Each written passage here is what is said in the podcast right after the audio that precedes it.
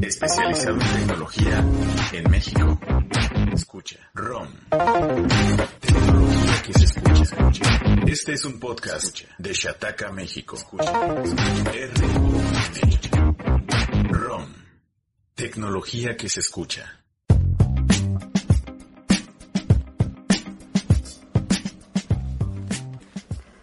Bienvenidos amigos al ROM número 212. ¡Eh! Bienvenidos sean todos.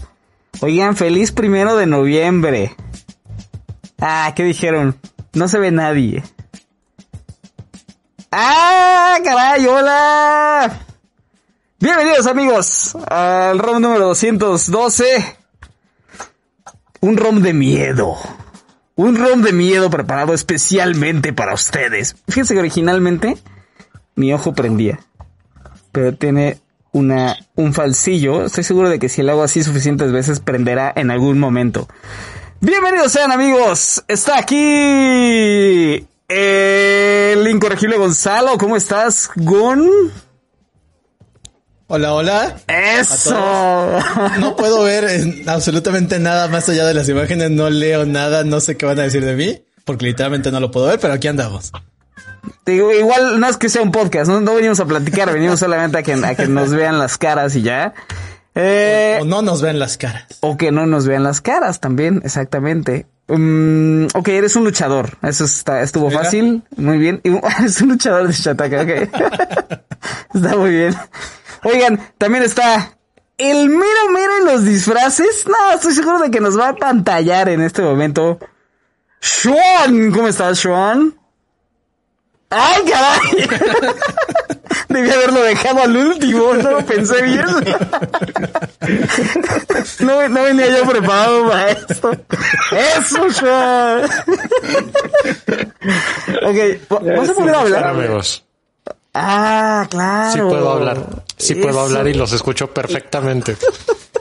está muy espectacular. Ok. Eh, también está el paladín de Día de Muertos. ¿Cómo estás, Martín Pacheco? Hola Steve, un saludo a toda la gente bonita. Esperemos que estén muy bien, muy contentos aquí con mi chuancito espectacular. Y que se lo pasen bonito, les mandamos besos y abrazos. Oye Martín, ¿qué parte, qué parte de tu outfit es este, es real y qué parte es filtro? Lo único que no es real es la peluca. ah, ok. Y todo, mis florecitas aquí en la gorrita, muy bonito. Claro, las pestañas también. También pestañón loco, mira. muy bien, muy bien. Wow, está muy, está muy espectacular esto. Muy bien, eh, y también está el director de Shataka México. ¿Cómo estás, Rodrigo? Oli Solís, ya. Qué tierno. Soy un. Bien, ¿cómo están todos ustedes? Ay, sabía, sabía que no iba a, a, de, a, defraudar. Ah, por fin ya llegó la joya de Mérida, Toño Cajún. ¿Cómo estás, Toño? Bien, muriendo de calor. ¡Ah! ¿Por qué todos elegimos cosas con las que no podemos ver? Y aparte, no sé, estoy con trabajo, bro. Yo sí puedo ver. Sí, yo no veo. Que se la yo no veo tampoco Yo veo sombras.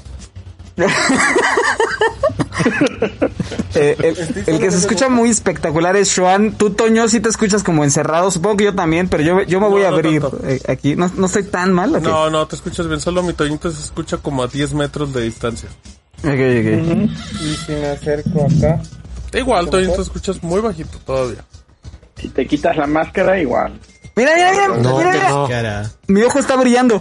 Ahí va, ahí va, ahí va. No, no veo. Yo no alcanzo. Yo sí veo, yo sí veo, se ve. Mira, mira. ¡Ah, caray! Ah, sí, brilla. Ah, creo que ya lo vi. Eso. Oigan, pues ojalá la pasen bien hoy. Ojalá, es, es 1 de noviembre, hoy y mañana. Que se vayan a todos esos antros y bares a, a, a loquear con sus disfraces. Eh, que, que hayan puesto sus ofrendas también. Ojalá hayan puesto sus ofrendas. Yo eso quiero. Híjole, Rodrigo se está muriendo de calor. Rodrigo, ¿pones ofrendas? Sí. No. No pusimos este año. Ok, qué horrible. Porque usualmente no ponemos. Horrible persona. ¿Tú, Sean? Mm, tengo una ofrenda aquí que eh, Eh, por primera vez ya la puse como una ofrenda oficial. Eh, y está aquí, es una mesita chiquitita, como de tamaño de juguete. Y esa es mi ofrenda. Es un, y tiene una foto de Carrie White de la película Carrie. Ah, chulada, ¿eh? Ajá. Y Oye, Rodrigo, ¿qué era eso que estabas bebiendo? ¿Qué, qué tipo de licor era ese? Es Coca-Cola en un vaso. Pero como tengo mis guantecitos, no puedo agarrarla, así que lo agarro así. Oye, ¿a quién le robaste tu, tu outfit? Oh, por ahí, por ahí, por ahí. Muy por bien. ahí, por ahí, por ahí. Ok. ¿Tú, tú Martín, pones ofrenda? Sí. Acá, justo puse hace media hora antes de empezar el ROM, la terminé de dejar ahí muy bonito todavía. Con Ok, unos tú- chupes, como debe de ser. ¿Tú, Gon, en tu vida independiente en CDMX? Voy a decir que compré las cosas, pero me las comí. Ah. Ya me comí las calaveritas, ya me comí Ah, todo lo que estuve comprando. Ya, ya se fue, lo siento. Ahí la más el hambre. ok. ¿Tú, Toño? No, este año no alcanzamos. Toño está bajo el mar, ¿eh? Mira. Sí. Su audio está subí el empeorando. volumen, todo, Toñito. todo, todo el presupuesto se fue en esa máscara, en la máscara. Habla- háblanos. ¿No me escuchan nada? Ahí un poquito mejor. A ver. Ahora háblanos. Estoy hablando. Ay, va. Te está haciendo un falso un poquito el micro, ¿eh, Toñito? Creo que con o sin máscara está jugando. Ajá, sí. Mientras danos una, una, una, una risa macabra, Toño. ¡Ay, caray! Chulada. Risa macabrona. Ahí está la de Shoncito. A ver, Shoncito, para que lo vea la gente. Esta es mi Ah, mini ofrenda. Muy bien. No se te vaya Está- a caer, está muy. Me da cosa. Y esta es la foto de, de Ah. Está dedicado a ella. Oye, Sean, pero esas ofrendas ya las venden hechas, ¿no? Sí, la compré en la pastelería La Esperanza. Ay, ¿qué su teléfono ya de pasada, Sean? Joan, no estés dando Pues, publicidad de agrapa, Joan. Casi casi si no te bajas en el metro tal. Ajá, ya estás dando la dirección. ¿Qué metro te queda cerca, Sean? No, no voy a decir. No voy a- Bien, Sean. Ah, Eso, muy bien. Toño ya hubiera dado la hora en la que sale por el pan. Eh, ¿y hasta el de qué de sabor? Ciudad de México. Oigan, vamos a tener más invitados a lo largo de este H podcast. Eh, quien sí no se va a ir y por lo tanto imagínense la sopa que va a terminar hecho dentro de dos horas, dos horas y media. Rodrigo se tiene que quedar. ¿Qué te estás haciendo? ¿Por qué no tienes guante? Te- si, te, si te quieres rascar la nariz, ráscate con tu... Con tu... Ándale. Es excelso. Sí, yo creo que yo ahorita me voy a hacer una, una Sí, cortadita aquí para, para poder hablar bien. Presumo mi porque- colita. Tiene colita mi... A ver, parte. No, ¿No tú ya tienes colita, Sean? me da pena. Párate. Oye, sí es cierto. No, pena. Ustedes dos, Sean y Rodrigo, tienen traje completo. Deberían de presumirlo completo. No, nada más es yo de la mitad para arriba. No, no. Si, si te cierra el, el cierre, Garrido, está completo, no te hagas. Cierra el cierre. Sí, sí. ¿Qué tal si nada más es una sudadera con... No lo es, Garrido, no lo es. No lo es. Párate. Mira, No. ya trae compañía. Al Mira. rato. Que dejen, que dejen su like. 150 likes y me paro. Órale, ahorita. Bailo. Sobres, vamos. Y les baila. Ya dijo que tengo. Eso, ¿Qué? Eso. ah, caray. megáfono. ¿Escucha mejor? Ya, ahí vamos, Es una psicofonía. 12 likes, 12 likes. Corran, corran. To- to- Toño, Toño está diciendo que gracias por invitarlo al programa apenas. Un poquito lajeado.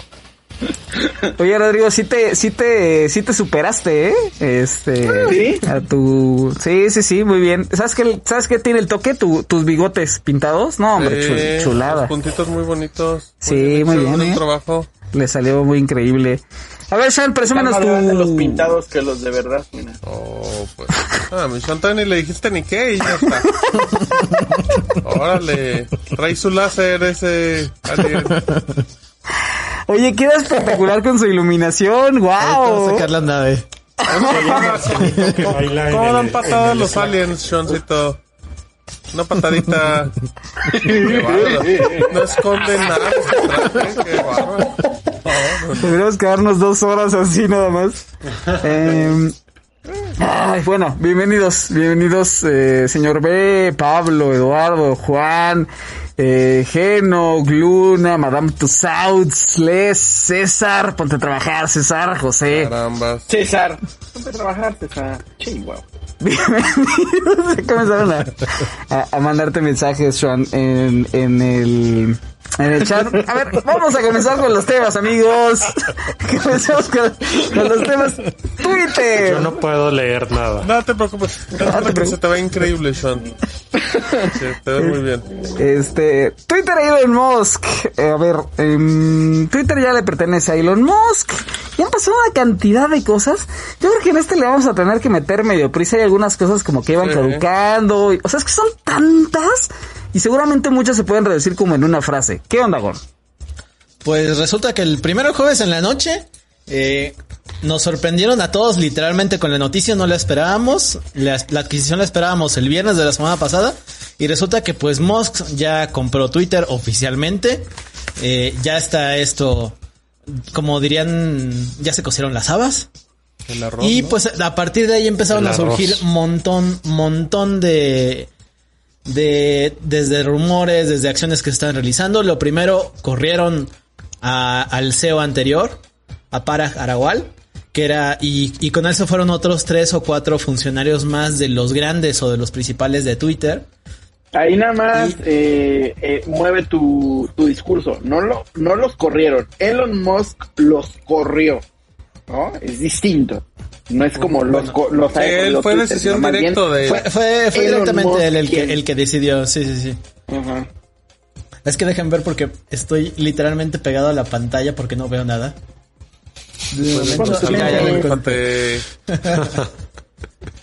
Eh, después de eso que supimos, eh, pues Musk este, originalmente eh, se puso con la bandera de yo lo estoy comprando por el bien de la humanidad porque necesita ser este gran lugar donde la gente pueda tener una plaza pública digital en la que pueda interactuar sin problemas y expresándose de la manera que quisiera. Lo que también implicaba que iba a haber un cambio en cómo se verificaban los contenidos o qué se permitía, qué se iba a dejar hacer o no. Después de que compró la compañía, pues empezaron los rumores de que iba a haber una gran cantidad de despidos. Ya se había anunciado antes que iba a ser como por el 75%. Y entonces los empleados estaban diciendo que pues no, no querían que los despidieran, querían que le, que le respetaran eh, sus derechos y sus antecedentes. Incluso llegó a tal punto que hu- hubo un rumor de parte del New York Times durante el fin de semana en donde se decía que sí los, sí los em- habían empezado a despedir para no pagarles los beneficios de las acciones de la compañía, que era algo que les daban cada año.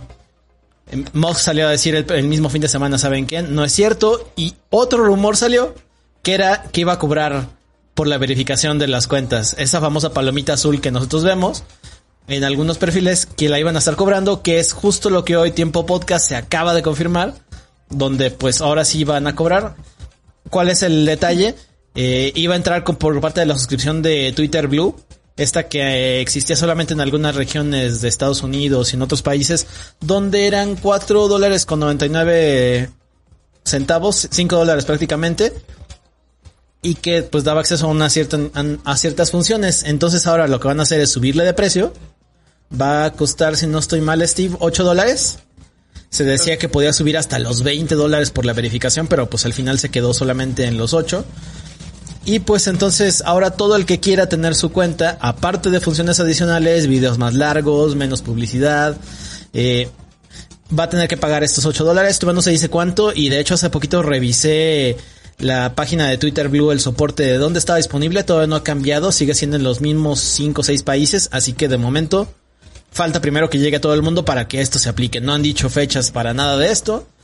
Y pues justo cuando compró Musk, eh, Twitter, por ahí también salió AMLO a decir pues que debía compensarle Musk al señor Donald Trump por haberle quitado su cuenta. Porque pues había estado mucho tiempo sin eso y pues también le pidió que eliminara las granjas de bots. Ayer Tempo Podcast, que fue inicio de semana lunes, se supo que había disuelto Musk completa la junta directiva, que eran nueve personas. Él se había quedado como director único. Recordemos que la compañía pasó a ser eh, privada, ya no está cotizando en la bolsa, las acciones se congelaron, ya solamente las van a cobrar para hacer el pago completo como se había mantenido. Y se supo que sí se iba a despedir a personal, pero iba, se iba a quedar solamente en el 25% de momento, que es el equivalente a más o menos unas 2.000 personas. Ay, caray. Que aún así son bastantes. Eh, y también, pues, hubo ahí otro pequeño, una pequeña duda de Moss que luego ya ni parecen dudas, parecen más bien solo están generando ruido. Donde dijo que primero no sabía que él, quién era el verdadero dueño de Twitter tras haberlo comprado, porque según eso le llegó un correo, le llegó un correo automatizado de Twitter diciendo que debía tomar un curso sobre manejo, sobre manejo de empresas para poder. Manejo de este, ira. Manejo de ira. también. Eh, para y él dijo, pues yo no sé quién es el CEO real, pero pues también ayer Tiempo Podcast se confirmó con un documento enviado a la Comisión de Bolsa de Valores de Estados Unidos que decía que ya era oficialmente él el nuevo CEO de la compañía. Eh, y justo hoy lo que decíamos, eh, se confirmó que Twitter Blue va a estar disponible y va a ser la manera en la que se va a verificar. Iba a costar originalmente 20 dólares, ahora lo que se está manejando. Pero pues el propio Mox salió por ahí a decir en un hilo que iban a ser 8 dólares, luego de que Stephen Kings le preguntara que si le podía bajar la tarifa porque pues estaba un poquito carita. Qué bárbaro. Y creo que hasta ahorita ha sido todo. Hay un par, pero ahorita avanzamos a eso. Muy bien. Oye, este, ¿qué tal King eh, regateándole a Musk? Eso estuvo chido. Estaba leyendo por ahí que alguien de 50 billones regateándole a alguien de 20 billones por 12 dólares. Eh, Pero se lo son- agradecemos. por eso son millonarios, Gonzalo. Por- Por eso y por eso les hacen siempre. caso. Está bien, también. Oye, con la tirada también está como de, como de tenemos que quintuplicar ingresos y usuarios y así. Como que sí se ve también que Twitter Blue no se va a quedar nomás en esos países, ¿no? Como que no, No. debería de pasarle tanto tiempo para que tengamos anuncio para México. Eh, Justo ese es el detalle, que necesitan ampliarlo ya si quieren implementarlo en, pues, en prácticamente en todo el mundo. Entonces, eh, por ese lado, pues tendría que llegar. Tiene más de un año Twitter Blue y en muchas ocasiones hemos visto todas estas nuevas funciones que están llegando, la, la función de editar este tweets, la función de NFTs, la de notas que está saliendo. Es decir, hay muchísimas alternativas dentro de Twitter Blue.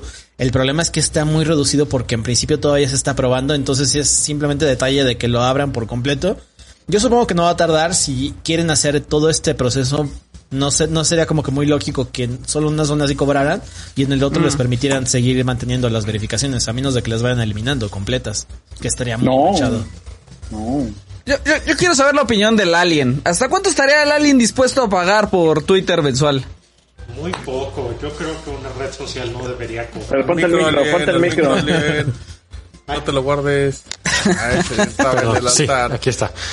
Eh, muy poco. Yo creo que una red social no se debe de cobrar. No. ¿Y O de sea, dónde van a comer, Seancito? Sí. de la publicidad creo que es la, la manera correcta, ¿no? De la gente que sí los visita. Pero si, si, si empiezas a cobrar por un... Por, es se vuelve como un club en el que, pues, en- eh, si, si puedes, si no, no. Entonces ya no es como social, ¿no? No sé. No me parecería muy buena. Ese es un poco el argumento de Moss, ¿no? Que este, esta idea de cobrar por ciertas cosas iba a disminuir, entre comillas, el tema de los bots y de los trolls y bla, bla, bla, y bla, bla, bla, según él, según él. Sí, siempre estuvo en la mesa el... Creo que estás muteado, Steve. Sí, está como... Está hablando en micro. Está hablando Ajá, exacto, Ya. exacto. Justo creo que la idea, o sea, la, Musk siempre lo dijo desde que anunció que quería comprar la red social. Queremos obtener muchísimos más ingresos y también más usuarios. Querían, no me acuerdo la cifra exacta, pero quería cinco veces más lo que tenía Twitter en ese momento del anuncio, si no me equivoco. Entonces, una forma es, te cobro primero para tener yo eh, más ingresos, pero también voy a certificar que todas las personas son usuarios reales y entonces eso me permite que los anuncios que les esté mostrando sean muchísimo más exactos o útiles para ellos, que es parte de su argumento, de decir, es algo que puede que no conocía, pero que le sirve en un momento determinado o es algo que le permite servicios médicos o cosas así. Eh, quería ese tipo de publicidad, no solamente publicidad aleatoria que estuviera apareciéndole para los usuarios. Entonces, pues si estás certificando que tienes más gente y que es gente real, entonces sería más efectivo para todos, tanto para nosotros como para los propios usuarios. ¿Sabes a mí que se me hace raro esta cosa como de, como de, sí, págame y entonces pongo tus respuestas hasta ribota en los hilos, ¿sabes? Eh, Ese tipo de cosas no, no, no terminan abonando a la conversación, o al menos a la interacción que hay en Twitter. Quién sabe también cómo se modifique, o sea, si sea mucho, si sea poco, eh, qué tanto cambie. Entonces, yo todavía lo dudo que realmente tenga un impacto y a la gente más allá, por ejemplo, Rodrigo está muy prendido con lo de los videos extendidos, que sí es algo que lleva tiempo por ahí anunciándose. A mucha gente a lo mejor por ahí le interesa por tener el perfil de verificación, pero entonces viene otra pregunta que era lo que estaba leyendo hace rato en Twitter de si todo el mundo puede pagar por verificarse, ¿quién realmente está verificado? Pues cualquiera lo puede. Pero fíjate que ahí yo no sé si, si de plano se den, o sea, se dieran las palomitas a toda persona que pague, o más bien, si ya tienes tu palomita, la única forma de mantenerla es a través de la, de, de, de Twitter Es eso. ¿no? Es eso, Ajá. es eso. Em, Eso, sí. lo segundo, ¿no? Porque, porque Elon Musk antes ya había dicho que, que, que él pensaba que debería de haber dos distintivos. Uno, este cuate está pagando. Dos, este cuate es una, es una figura prominente. Que es el equivalente a cuenta verificada. Entonces, pero, pero creo que serían cosas distintas, pues. Sí, en principio. Entonces, pues falta ver exactamente cómo se implementa, si llega o no. Y de momento, pues mucha gente ya anda pensando en a dónde se va. Justamente a- ayer les hacíamos un post al respecto de que mucha gente está pensando en hacerse una cuenta de respaldo en Mastodon, que es una plataforma que ya hemos platicado en otra ocasión. Steve por ahí hizo el post al respecto de qué era, cómo funcionaba y demás. O incluso en Discord pensando en que si no les termina gustando lo que hace Musk, la dirección que tiene la compañía, el manejo de los contenidos, de censura, de hacia dónde dirige la conversación, si es realmente algo que no les funciona a los usuarios, pues mejor cambiarse. ¿Y qué están haciendo? Eh, Mastodon se está convirtiendo en tendencia por ratos, eh, por cuestiones de que están publicando o en sus biografías o en sus propios eh, en tweets, están diciendo, hice mi perfil, vente para acá, empieza a suscribirte para que estés conectado conmigo. Pero pues obviamente solo va a funcionar con las personas que son, con los perfiles que tienen muchísima gente. Mira, te pregunto, ¿son 20 dólares al mes o al año? No, quedaron en 8 8 Ocho. mensuales. el mes. 8 al mes. O sea, sé que llega a México, ¿qué te gusta? Así, buena onda, 150 pesos al mes. Buena onda. Para ti, tal hermano, 150. No, pues, No lo sé. Yo creo que más. Y, pero aparte cuando tú estás pagando, si pagas un servicio como pagas Netflix, como pagas Spotify, pagas por un servicio que no traiga publicidad.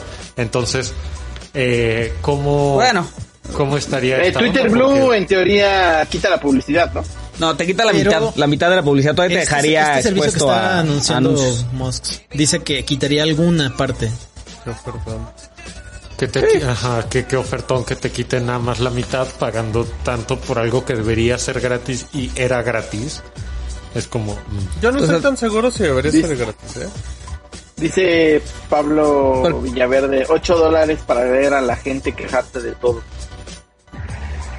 Bueno, pero es que el servicio se queda intacto en teoría, el de, el de leer el, el timeline así de la gente. O sea, eso está normal. Solo les agregan cosas nuevas. ¿Por, por qué, por qué, por qué Martín, lo que decías? Ah, no, o sea, que yo, yo no siento que sea una obligación que una red social tenga que ser gratuita directamente. Sí, yo tampoco. Yo tampoco siento eso. O sea, sí entiendo que en el caso de Twitter es muy particular porque siempre ha sido gratis y todo. Y, y sí creo que haría un filtro, o sea, sí eliminarías muchas cuentas bots, pero seguirían ahí de alguna u otra manera. Sí, yo no Mira, sé. mira cómo voy a, así me voy a reír cuando algo me dé risa. Wow. Oye, No, este, no pues wow. eh, es mi imaginación o te sube y te baja tu neblina, Martín. Te, te pones más y menos misterioso. Ah, es cuando voy. Adiós. sí. ¡Oh! ¡Uy, ¡Qué avanzado está eso!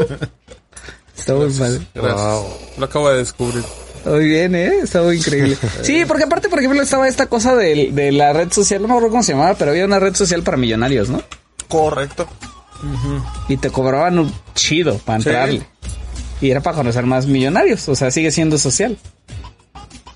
No sé. Eso sí. Bueno, Pero, muy bien. bueno. ¿Qué más, Gon?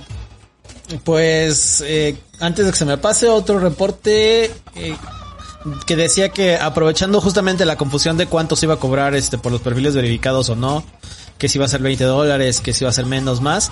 Por ahí se lanzó una campaña de phishing que lo que estaba haciendo era querer decirles, verifica tu cuenta, porque a partir del 2 de noviembre vamos a cobrar los 20 dólares. Entonces, si tú dices que eres o alguien conocido o persona famosa, no te vamos a cobrar esa cantidad.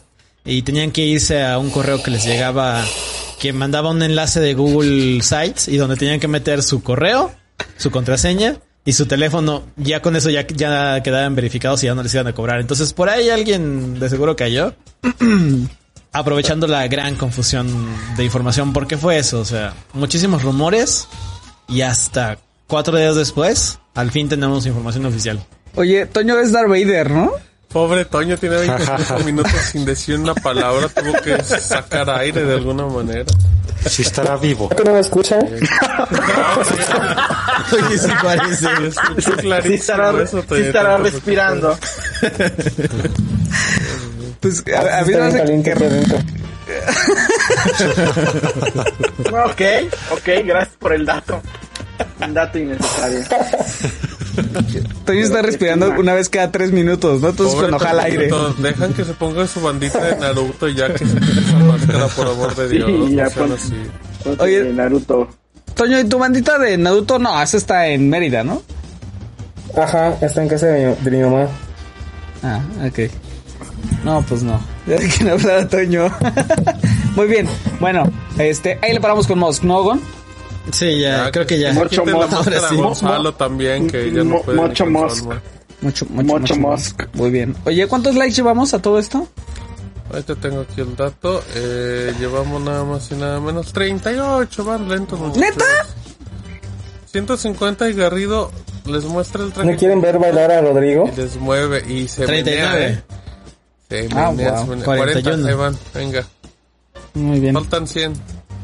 Ajá. Bueno, gracias, Gon. Oye, este, Toño, creo- igual y creo que sí vas a tener que quitarte tu Sí, máscara o vas al a menos levantártela para dar tu siguiente Tú tema. también, porque Gonzalo, eh, si quieres agarrar aire también. Tiene que... Ah, No, Gonzalo tiene apertura para respirar. Aquí está la- Sí. Pero no ve nada, Gonzalo. Ah, sí, yo no veo nada. Y un hombre sin lentes enfrente de una computadora es un suicidio. No me lo puedo no me la puedo alzar, tengo que quitármela completamente. No ahí vas, ahí vas bien, ahí vas bien. Ya, ahí vas se, bien, ya se pegó la. Pero si hago esto, si hago esto, si hago esto, ya no veo nada. Ah, Pero se oye muy Ya bien. quítatela, Toño. Ya para que- quítate la toallita, no pasa nada. No pasa de que te hagan Es burla, que no se que... maquilló, es que no se maquilló Toño, no quiere enseñar su rostro. No pasa de que te digan, quítate la máscara y ya te la habías quitado. Ahora sí. A ver, mira, sí. quítatela. Ahí va, ahí va, ahí va, mucho mejor. A ver, ya sí. Ya, ya, ya nomás bájale su ganancia porque... Ah, ¿verdad? Ahora sí quieren que le baje. Ah, ¿verdad? A, a ver, háblame, Toñita, ya le bajé yo. A ver, ya. Ya, ya le dejé el micrófono también. Fabuloso. Ah, no puedo. Sí puedes, sí puedes. Déjatela, mira, uy, no, no. Ahí está, mira. Ah, Toñito se quita Se la- cayó mi audífono. Nada sale, Toñito, qué, Ah, Ay, qué qué guapo. envidia. Estoy caramba. sudando. Oye, ¿quién te pegó ahí Este, en, el, en, la- en el cachete? Ah, es este... Como la ¿Una marquita huella? que me quedó de... De mi caída. No me, De un este, puñetazo. tengo, que, tengo que poner más, más, más crema para que no se, se quede marcado. A ver, cuéntanos, cuéntanos, ¿cómo te caíste? ¿Cuándo fue? ¿Qué- No, a rato, a rato en el ruletema. Ah, que sí está el, te- está el tema, está Sí, el tema, sí, está sí, bien. Al sí, rato sí, que nos, sí, sí. nos va a dar la... Hay video de la caída de Toño para Hay evidencia. como- Sí, sí, sí. Sí, sí, sí, hay, sí, 4K. hay. Hay que hacerlo en TikTok. ¿Por qué no lo hicimos en TikTok? Hay que hacerlo en TikTok. ¿Por qué no te humillaste en TikTok, Toño? no, te tapamos la O sea, como por qué. Bueno, eso hace la gente básicamente en TikTok, pero bueno. Ah, qué. Cuando sea famoso, Toñito, guárdenle este audio. Y tumben la cuenta, Toñito. Ahora, Se este, me cayó un ídolo. Como Toñito. Ajá. a ver, este, este, ¿de qué estábamos hablando? Eh, íbamos a Ah, sí, el tema, ya me acordé. Perdón, perdón, perdón. Sí, sí, sí. Ay, ¿por qué se abrió el Twitter? Bueno, pues ya saben que eh, la semana pasada ah, se te anunció que iba a quedar smartphones en México. Por ahí demasiadas importaciones que... ¿Cómo era? Eh, importaciones no legales, no correctas. No me acuerdo el término porque se trabó mi compu. Pero el punto es que Los- en ese momento les dijimos que nos quedamos con muchas dudas, entonces enviamos una serie de preguntas. Eh, a la que tardó una semana, pero pues al menos ya nos respondió. Y lo que nos dijo, esperen, este, mientras les voy a contar que es que se trabó mi compu. Tú, también estás bien trabado, pero, pero, pero ahí vas, ahí vas. ¿En serio? vas. Sí, sí, porque sí. yo creo que es cosa de mi compu porque mi internet es imposible que sea. No, no, no puede ser de- que, que sea por cuestión de mi internet. Creo que ya mi compu ya está dando las últimas. Este, pero pues no me alcanza para otra. Eh, guiño, guiño, Garrido. Excelente. Ajá, guiño, guiño. al- al gato. este. Bueno, ZT. Le- hubo esta bronca. Si quieren, les doy contexto para los que no. Ya, va, va, ya, ya, ya. Importación irregular era es exactamente el Ah, término que te utilizó y por eso iba a comenzar a bloquear los teléfonos, ¿no? Entonces enviamos preguntas, se cerraron, pero pues ya. Yo creo que lo más importante eh, fue la pregunta de a qué se refería ZTE con importación. Y según su respuesta es que aquellos dispositivos que no hayan sido importados directamente por ZTE Corporation de México y que no cumplieron con el protocolo de importación legal. Igualmente, esto de protocolo de importación legal está. Así como Steve decía, ¿a qué se refiere esto? Pues eh, certeza, porque se refiere solo a que eh, aquellos usuarios que sí pagaron eh, impuestos cuando lo importaron o hacía eh, caso a una homologación. No tenemos el detalle exacto de esto. Em, pero el punto es que según lo que dice ZTE, que si compramos un smartphone fuera de México con un marketplace o que sí cumplió los protocolos de invasión, no va a haber ningún problema. Esto incluye, por supuesto, a su tienda oficial eh, internacional en línea y en teoría también a tiendas como AliExpress o Amazon, en teoría. Entonces, la verdad es que a pesar de que sí respondió ZTE, mm, todavía quedaron como muy, muy muy duras las, las, las preguntas. Porque no te sé que con, no te, no asegura con Amazon o con AliExpress o con cuáles tiendas sí este, estamos exentos de problemas. Excepto pues obviamente su tienda en línea que porque es así cumplió pues normas. Y bueno, hay varias preguntas interesantes. Eh, otro detalle importante a destacar. Ah, ya sé. Eh, por el momento esto aplica para los equipos Blade A y L en México, no para todos los equipos. Entonces, Samsung y otras familias están eh, exentos. Y no aplica para equipos Red Magic. Ya saben que Red Magic, eh, la, el fabricante hermano de ZTE de equipos enfocados a gaming, esos no, esos siguen funcionando sin ningún problema. Les digo, son varias preguntas. Eh, sí hay detalles interesantes, pero yo creo que esto es lo más destacado, así que pueden irse al post para que Ah. vean eh, pues todas las, todo el PNI. Oye, oye, Toño, a ver si en una de esas, a ver si puedes reiniciar navegador o a lo mejor tienes algo como dicen en segundo plano o estás minando criptomonedas porque si- Cambiarte de O casa. bajar, o bajarle la calidad. a tu- cambiarte, cambiarte Sí, de es que casa. el, mi- el micro es una locura ahora de la nada. Te truena, te truena el micro. de- ¿En serio? Pero Ah, es que es como, es que es como su conexión, ¿no? Porque Eh. yo veo que se traba él también así como. No, pero eso podría No. ser la cámara. O sea, una Yo creo que es su, su video, ¿no? La su, compu. Su- compu. no sé. Ajá. Abre el administrador a ver cuánto tienes, qué- cuánto está saturando. ¡Ay! que- Ya sale el hacker, Esas ya palabras. Más Se despacio. abre el, administra- señorito. se abre el administrador, el- ya no va a abre funcionar la nada. terminal, abre la, Abre la terminal, cachimba, guion bajo, Cámbiale la pichancha. Eso es el Mac. Oye, en lo que Toño hace eso, en lo que Toño hace eso, para que le vaya dando tiempo como de ver qué está pasando ahí, yo, yo- lo que yo le decía, estaba contando Toño, lo que yo le decía en la semana es que se me hace raro, compu, Quería cambiar su compu. en lo que va al Office Depot por otra, este, yo yo le decía en la semana que se me hacía raro que ZTE dijera, ah, igual y si importaste legalmente con los protocolos de importación, porque eso es una cosa que viene en la respuesta, protocolos de importación. Igual y si importaste con protocolos de importación, pero eso depende de tu vendedor. Así tal cual. Como si el vendedor le hiciera algo al teléfono. O sea, como si, como si, nomás pasando la pelotita por pasar la pelotita. o sea, como si eso se pudiera siquiera. Y entonces, a mí me suena que entonces esto es una cosa de impuestos, esto no es una cosa técnica, como, de, como dijo al principio de, no, es que las bandas y que la gente se me queja mucho porque ya no lo puedo utilizar en los países, ¿no? Y aquí la respuesta dice, ah, pues la neta sí es una medida solamente que aplica para México, ¿eh? O sea, sí es una cosa solamente de ZT México, pero que abre lo la puerta... es que, es que no, es que no tienen el registro de la NOM. Es lo único. Lo único. Está diciendo. Lo único, la NOM. Lo único. Y A la mí se me- se supone que se da cuando pasan por la por el proceso de homologación aquí en, en México.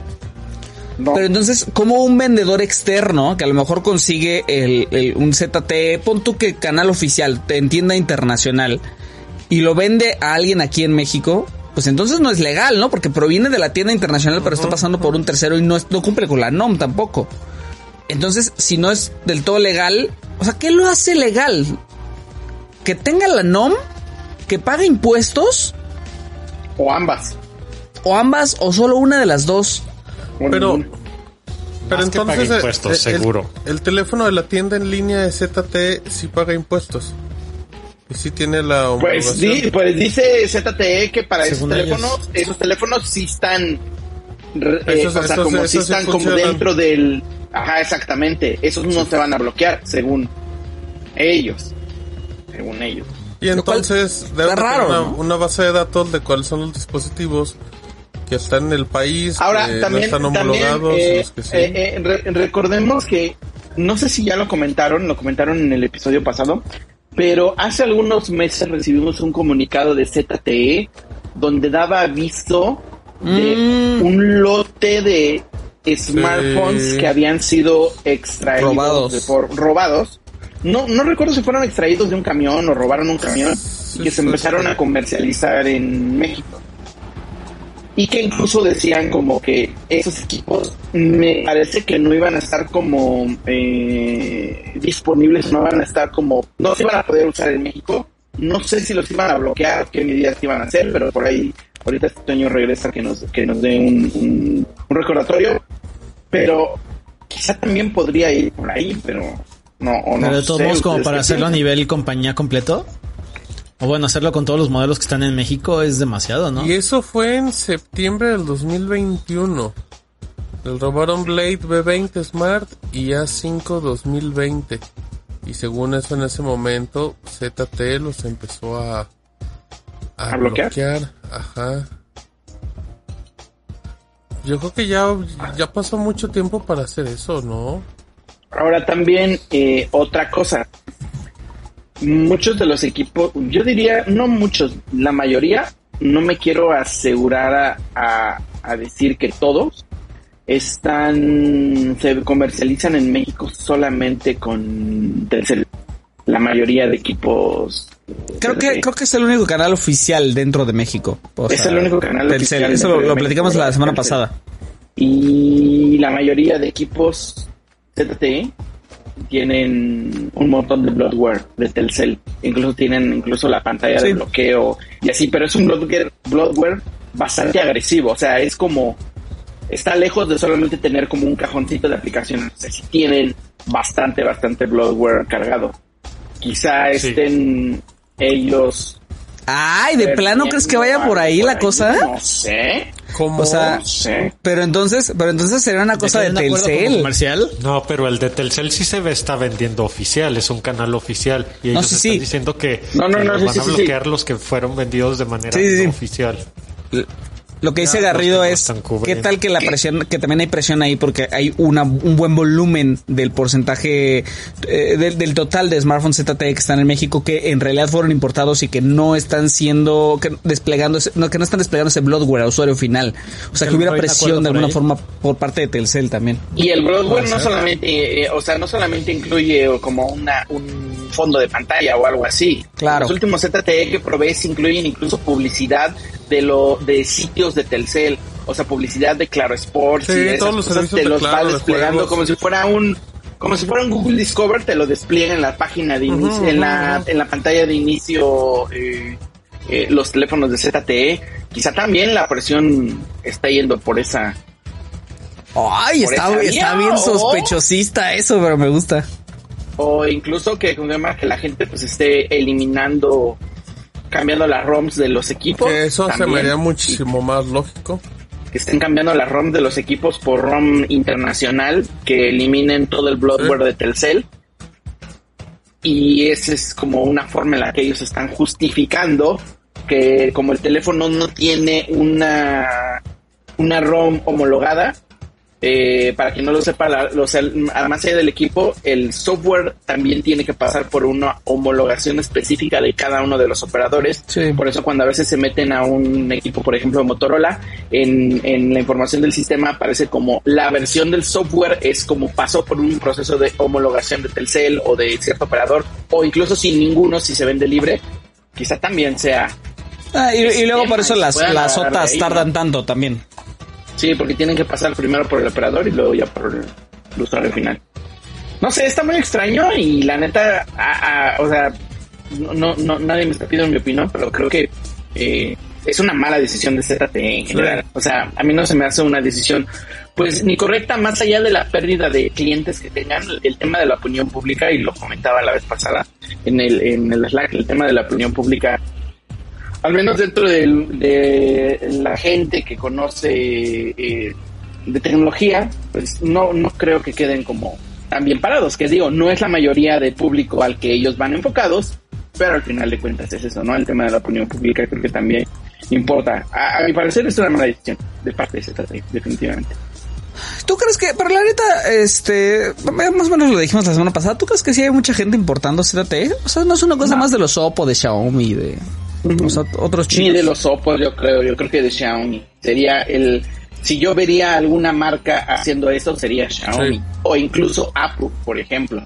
Que hay muchas personas que compran sus equipos en Estados Unidos y que traen sus Sí. equipos de Estados Unidos. Sí. Pero Apple no, lo hace, Xiaomi no lo hace tampoco. Y yo sí lo vería bastante. O sea, no creo que Xiaomi se atreva a hacer algo así. Pero sería razonable si de repente un día lo hace también. Sí, porque definitivamente yo creo que, o sea, había una cuota de mercado antes de que llegara Xiaomi de forma oficial a México, una cuota de mercado de equipos de Xiaomi en el país, sin, inclu- sin incluso tener distribución oficial. Entonces, ¿Cómo estás, Toño? Eh, bien, creo. No sé. Maravilloso. Chulada, bien, chulada. Ok, entonces era necesario un reinicio. sí. Entonces, Este, guapo como es- siempre. esta, checa, chécate, chécate este, esta, esta, Teoría. esta teoría de la conspiración de Rodrigo. Que Telcel esté poniendo algún tipo de presión sobre ZTE por los smartphones que están siendo importados y que al final no tienen el bloatware de Telcel y eso significa menos usuarios finales expuestos a publicidad de Telcel. Basta. ¿Te la creería si fuera para equipos Axon o de las series este gama media de, este, de ZTE? Pero si eso solo se aplica a Blade A y Blade L, esos son los equipos este, más económicos que la compañía tiene. No quiere decir que no se importe, seguramente sí, pero yo creo que han de ser pues los menos. Entonces, de hecho, este detalle de que, de que aplica únicamente para series Blade L y A está muy raro. Porque justamente hasta en los comentarios de, de, de- del pop decían este pues nuestros lectores que, pues, que raro y que pues justamente eso de que si fuera para otras gamas, Axon o, o, o, o la media, pues va, pero no tiene como mucho sentido. Pero, pero, pero, ¿cuál es el argumento de que, o sea, de que sea para gamas como Axo? Porque al final de cuentas también consideremos, eh, gama baja, gama media baja es productos, son lo- el, el mayor grueso de, de productos que hay allá afuera, o sea, es como el mayor volumen de Sí, productos. o sea, lo que dices, es, lo que dices es- sería al contrario, ¿no? O sea, como es, como es mayor volumen, hasta hasta en eso sería todavía más importante que, que, que existe el bloatware. Exactamente. Que bueno, no tam- también tenemos el dato, ¿no? O sea, de qué, de qué porcentaje hay allá afuera de cada una de las series de, de ZTE, ¿no? Pero al menos No, considerando el promedio de gasto de un usuario en México que está aquí entre los 3, 4 mil pesos según DCIU, Sí, entonces tendría sentido que sean enfocados, que se estuvieran preocupando más por la mayoría de teléfonos que hay allá afuera que por un gama alta de más de 20 mil pesos. Mm, tampoco te la compro porque teniendo en cuenta que para importar se requieren, eh, o sea, el, hay un segmento de la población que importa equipos que generalmente son equipos este pues ya de gama un poquito más elevadas de media a alta y también para importar un equipo se requiere de pues digamos no ser un experto en internet pero pues sí tener cierto conocimiento de en dónde comprar el proceso y todo eso. Entonces justamente de nuevo Blade L y Blade A están enfocados a un segmento de la evaluación pues digamos este muy eh, económico muy eh, básico para funciones básicas. Entonces de nuevo no te compro que es- esos equipos estén importando más que eh, series Axon o u otras este de mayor gama por así decirlo de, de ZTE por eso está muy, muy eh, extraño esto que está haciendo ZTE. Eso es lo que, eh, pues desde mi perspectiva, yo, yo creo. Bueno, ¿cuándo empieza a aplicar, este, ya empezó a aplicar, ¿no? Esta cosa de los Ya. bloqueos, ¿eh? Totalmente. ya Como, como, dato, creo que, me, creo que me di cuenta que empezó a aplicar antes de que enviaran el comunicado de prensa. Sí, correcto, eh, por aquí en, en, en las notas está. Este, que comenzó a aplicar a inicios de octubre, antes, me ¿no? acuerdo. Aunque no recuerdo bien Órale. la fecha. 21 de octubre, ¿no? Creo, 21 de 21 de octubre. octubre, sí, sí, sí. Las, las notificaciones de deshabilitación empezaron a emitirse desde el pasado viernes 21 de octubre. Entonces, una semana, una semana. Este, y el comunicado llegó como por ahí del... mm, Lunes de la semana pasada. 16, una semana. Sí, pues unos Ah, no. días, como Miércoles. cuatro, de- como cuatro de días después semana llegó el, el comunicado. Ajá. Este, y comenzó a aplicarse 21, entonces unos días después, pero sí, comenzó antes, el, com- comenzaron a, saltar las alertas antes de que ZTE comunicara oficialmente qué está pasando. Y, este, no sé, ¿qué más preguntas? Igual, igual justo se, adel- se adelantó, ¿no? O sea, pudo haber hecho, pudo haberse hecho mucho, muy grande si no hubiera ningún, pro- sin ningún po- posicionamiento oficial y nada más como 10.000 personas. Bueno, no sé si hay 10.000 celulares ZTE en México. De ese Sí, ¿no? modelo. De esos Sí, modelos. esas justamente. Y, Si alguien de- que de está hecho- escuchando de la casualidad este podcast y, y tenga un equipo que sufrió un bloqueo, que nos contacte para que nos dé detalles, porque hasta ahorita yo no he visto ninguna historia de nadie. No sé si Toño, tú tienes algún dato No, de de alguien hecho, que justamente, asegu- no, no recuerdo cuándo fue la última vez que se anunció en México un equipo ZTE Blade L o Blade A.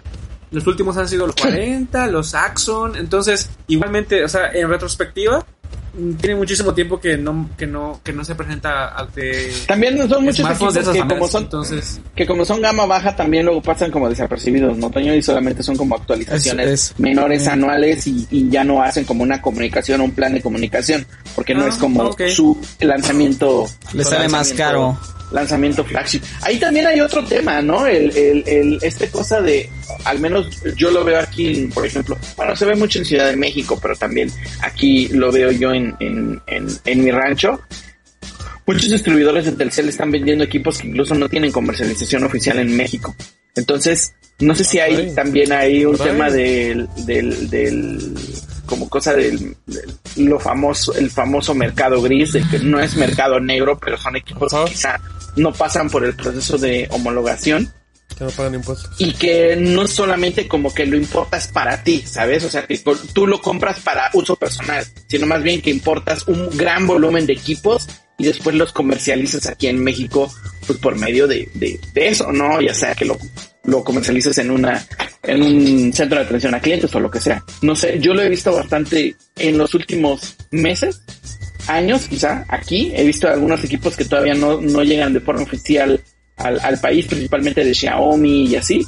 ZTE no he visto ninguno, pero no sé, quizá vaya también el tema por ahí. Eh, no, al final de cuentas, digo, es una decisión tal cual eh, que supongo que ZTE lo estudió bastante, pero como decía, a mi parecer, errada, creo.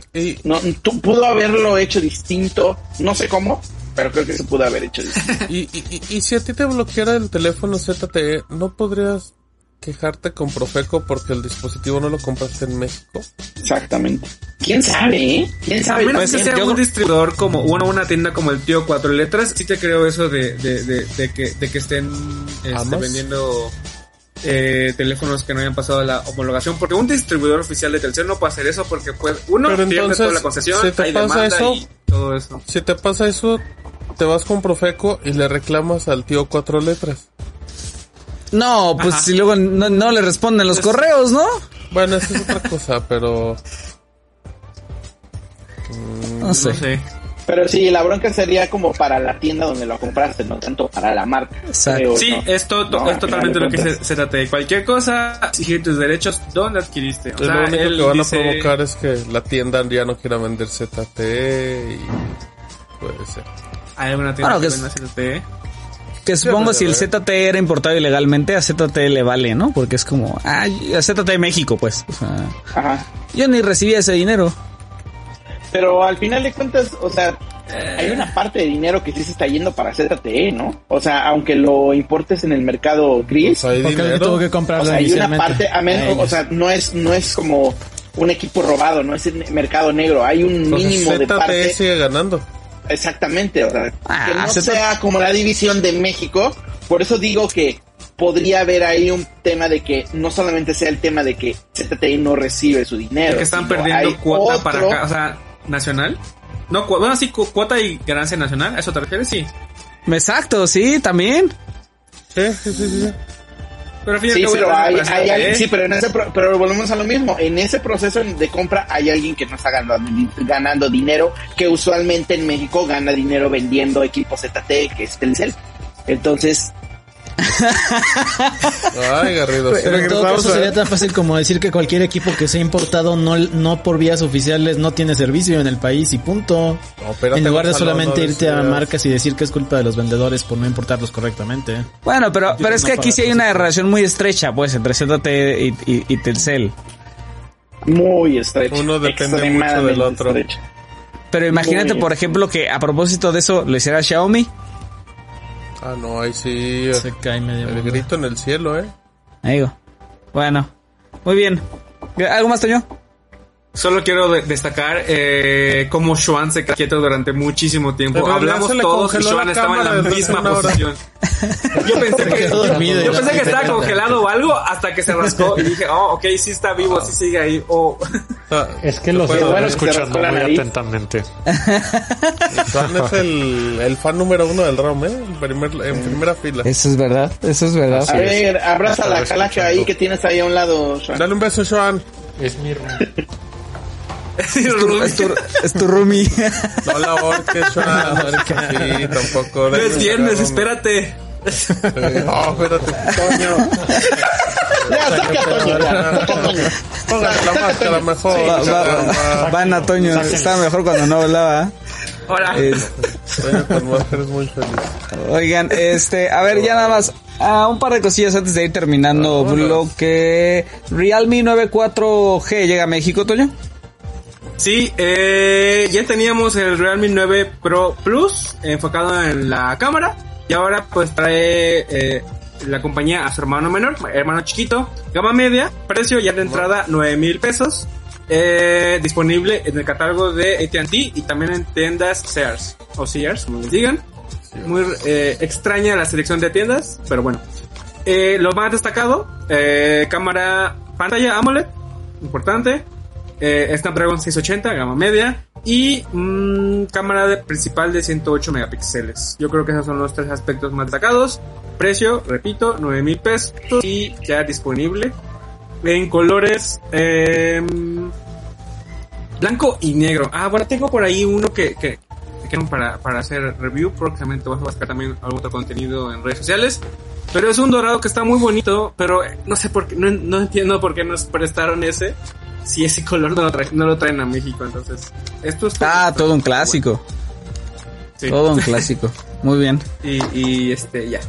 ¿Y ya, Toño? Muy bien. Oigan, este, pues vamos a hacer algunos cambios en la alineación, pero antes de eso, vayan preparándose unos comentarios en iVoox o aquí en YouTube con una de esas historias de terror bien sabrosanas que tengan relacionadas a tecnología. Y a propósito, yo quiero preguntar a Gonzalo la vez que más se espantó. La vez que más se espantó porque porque rompió un celular, porque brequeó un teléfono, porque le descompuso su, su iPad a su hermanita, no sé. Vas, Gon, antes de que te vayas. Ponte, Antes de que ponte me la vaya. mano en el gato, corazón. Tu gato, tu gato, El gato, el gato allá atrás. ¡Tu gato! Déjalo, déjalo, déjalo. No, no hace nada, no hace nada. Solo quería salir. Y ya se mutió. se Voy, voy a contar una espante, que, que Rodrigo sí conoce. Ándale, órale. Voy a enseñar una que Rodrigo sí conoce, dice Gonzalo.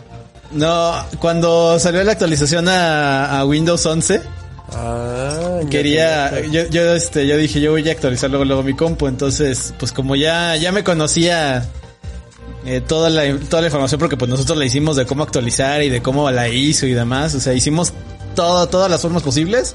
Y dije, no, pues sí la bajo. No cumplía con el TPM, pero dije, de todos modos, este, se puede, lo voy a hacer. Descargué el, pero antes tenía que hacer una actualización de la tarjeta madre.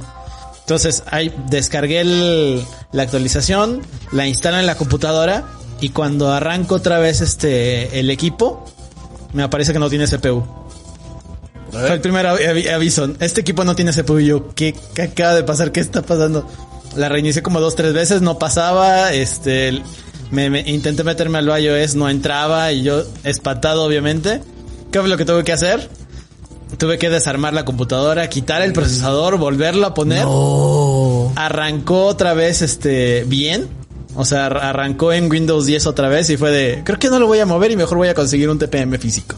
Eso no Y pues al final lo, lo, lo pude conseguir y pues es como ahorita tengo Windows 11 oficial. Ah, pero querías andar a las últimas, ¿no? Quería andar al primer día con Windows 11. Ah, no, pues chido. Los Early Adopters como tres meses. ¿Tú, Sean? Mm, eh, a mí me pasó una vez que mi MacBook de 17 pulgadas que tenía hace unos años era una monstruosidad de potencia en ese, en ese entonces. Lo llevé a, un, a una noche de trabajo eh, y mi amigo se cayó sobre mi MacBook y, y mi MacBook quedó hecho un arco. Una vez. Eh, No. Sí, con la pantalla rota, pero funcionaba. Funcionaba aún con el. Funcionaba aún cuando estaba hecho un arco y no tenía pantalla.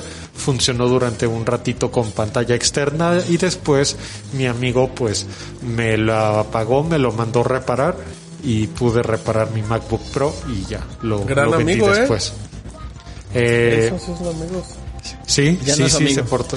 se- Gran amigo, yo no te lo hubiera se portó muy bien. mi amigo ese. y pues ya asumió su responsabilidad. Oye, Pero entraron fue unos sonidos bien raros. en- No sé. Ya, ya, ya. Sí, no, no, uno se Ah, sí, sí, sí, es de arriba. Es el alien. Ok. Decentes, decentes, estuvieron bastante bien. Oigan amigos, este, vamos a ir avanzando, terminamos este bloque. Eh, Gonzalo, Gonzalo y Sean se pasan a retirar porque tenemos más invitados. Gonzalo, ¿dónde te puede seguir la gente? Gonzalo JHM, Twitter, Instagram, eh, Be Real y demás. Por ahí estoy, ahí me pueden seguir, ahí me encuentran. Que haga pose de luchador, por favor. De luchador. Eh, no, no, ese De luchador de figurita, Gonzalo. Es así. Ah, de la que No, se- anda, anda, anda. Muy bien, eh. Ya. Precioso, gracias. Gon, Sean, ¿dónde te puede encontrar la gente? En todas las plataformas soy Sean Ríos también así, X-U-A-N Ríos. Y bueno, ahí andamos. Mis Facilísimo. respetos, Sean. No Nos nada. vemos en el otro mundo. Ay, ahora resulta O en otro sabes. mundo. Oigan amigos, hacemos pausita, ahorita regresamos.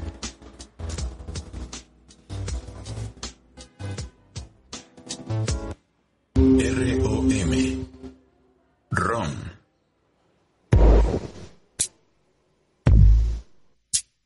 Shataka, México. México. México. México. Shataka, México. México. En Facebook, México. México. Twitter, México. México. Flipboard, México. México. Y YouTube. Y YouTube. También en Instagram. Como Shataka Mex. También en Instagram. En Facebook. Twitter en México. Flipboard, México. Twitter y YouTube. Shataka.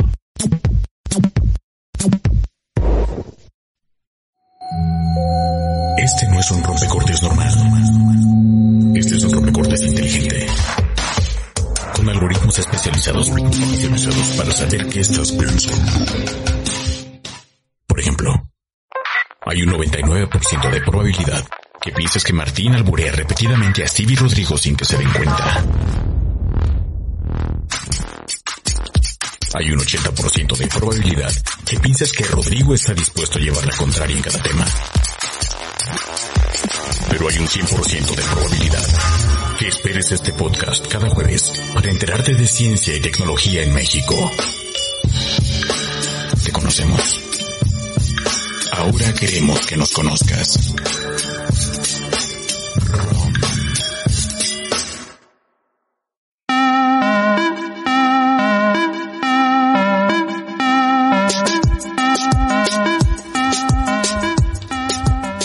Bienvenidos al segundo bloque del ROM 212. Bienvenidos sean. Oigan, eh, ay caray. Oye Martín, cuando nos disfrazamos la vez pasada no, no contabas con filtros. ¿De qué te disfrazaste en aquel entonces? Creo que me puse una máscara del Rey Misterio, una cosa así que tenía ahí a la mano. Ya. No, pues sí se nos da. A mí se le van los ojos, ay caray. Se, se me van los ojos viendo a Rodrigo, eh.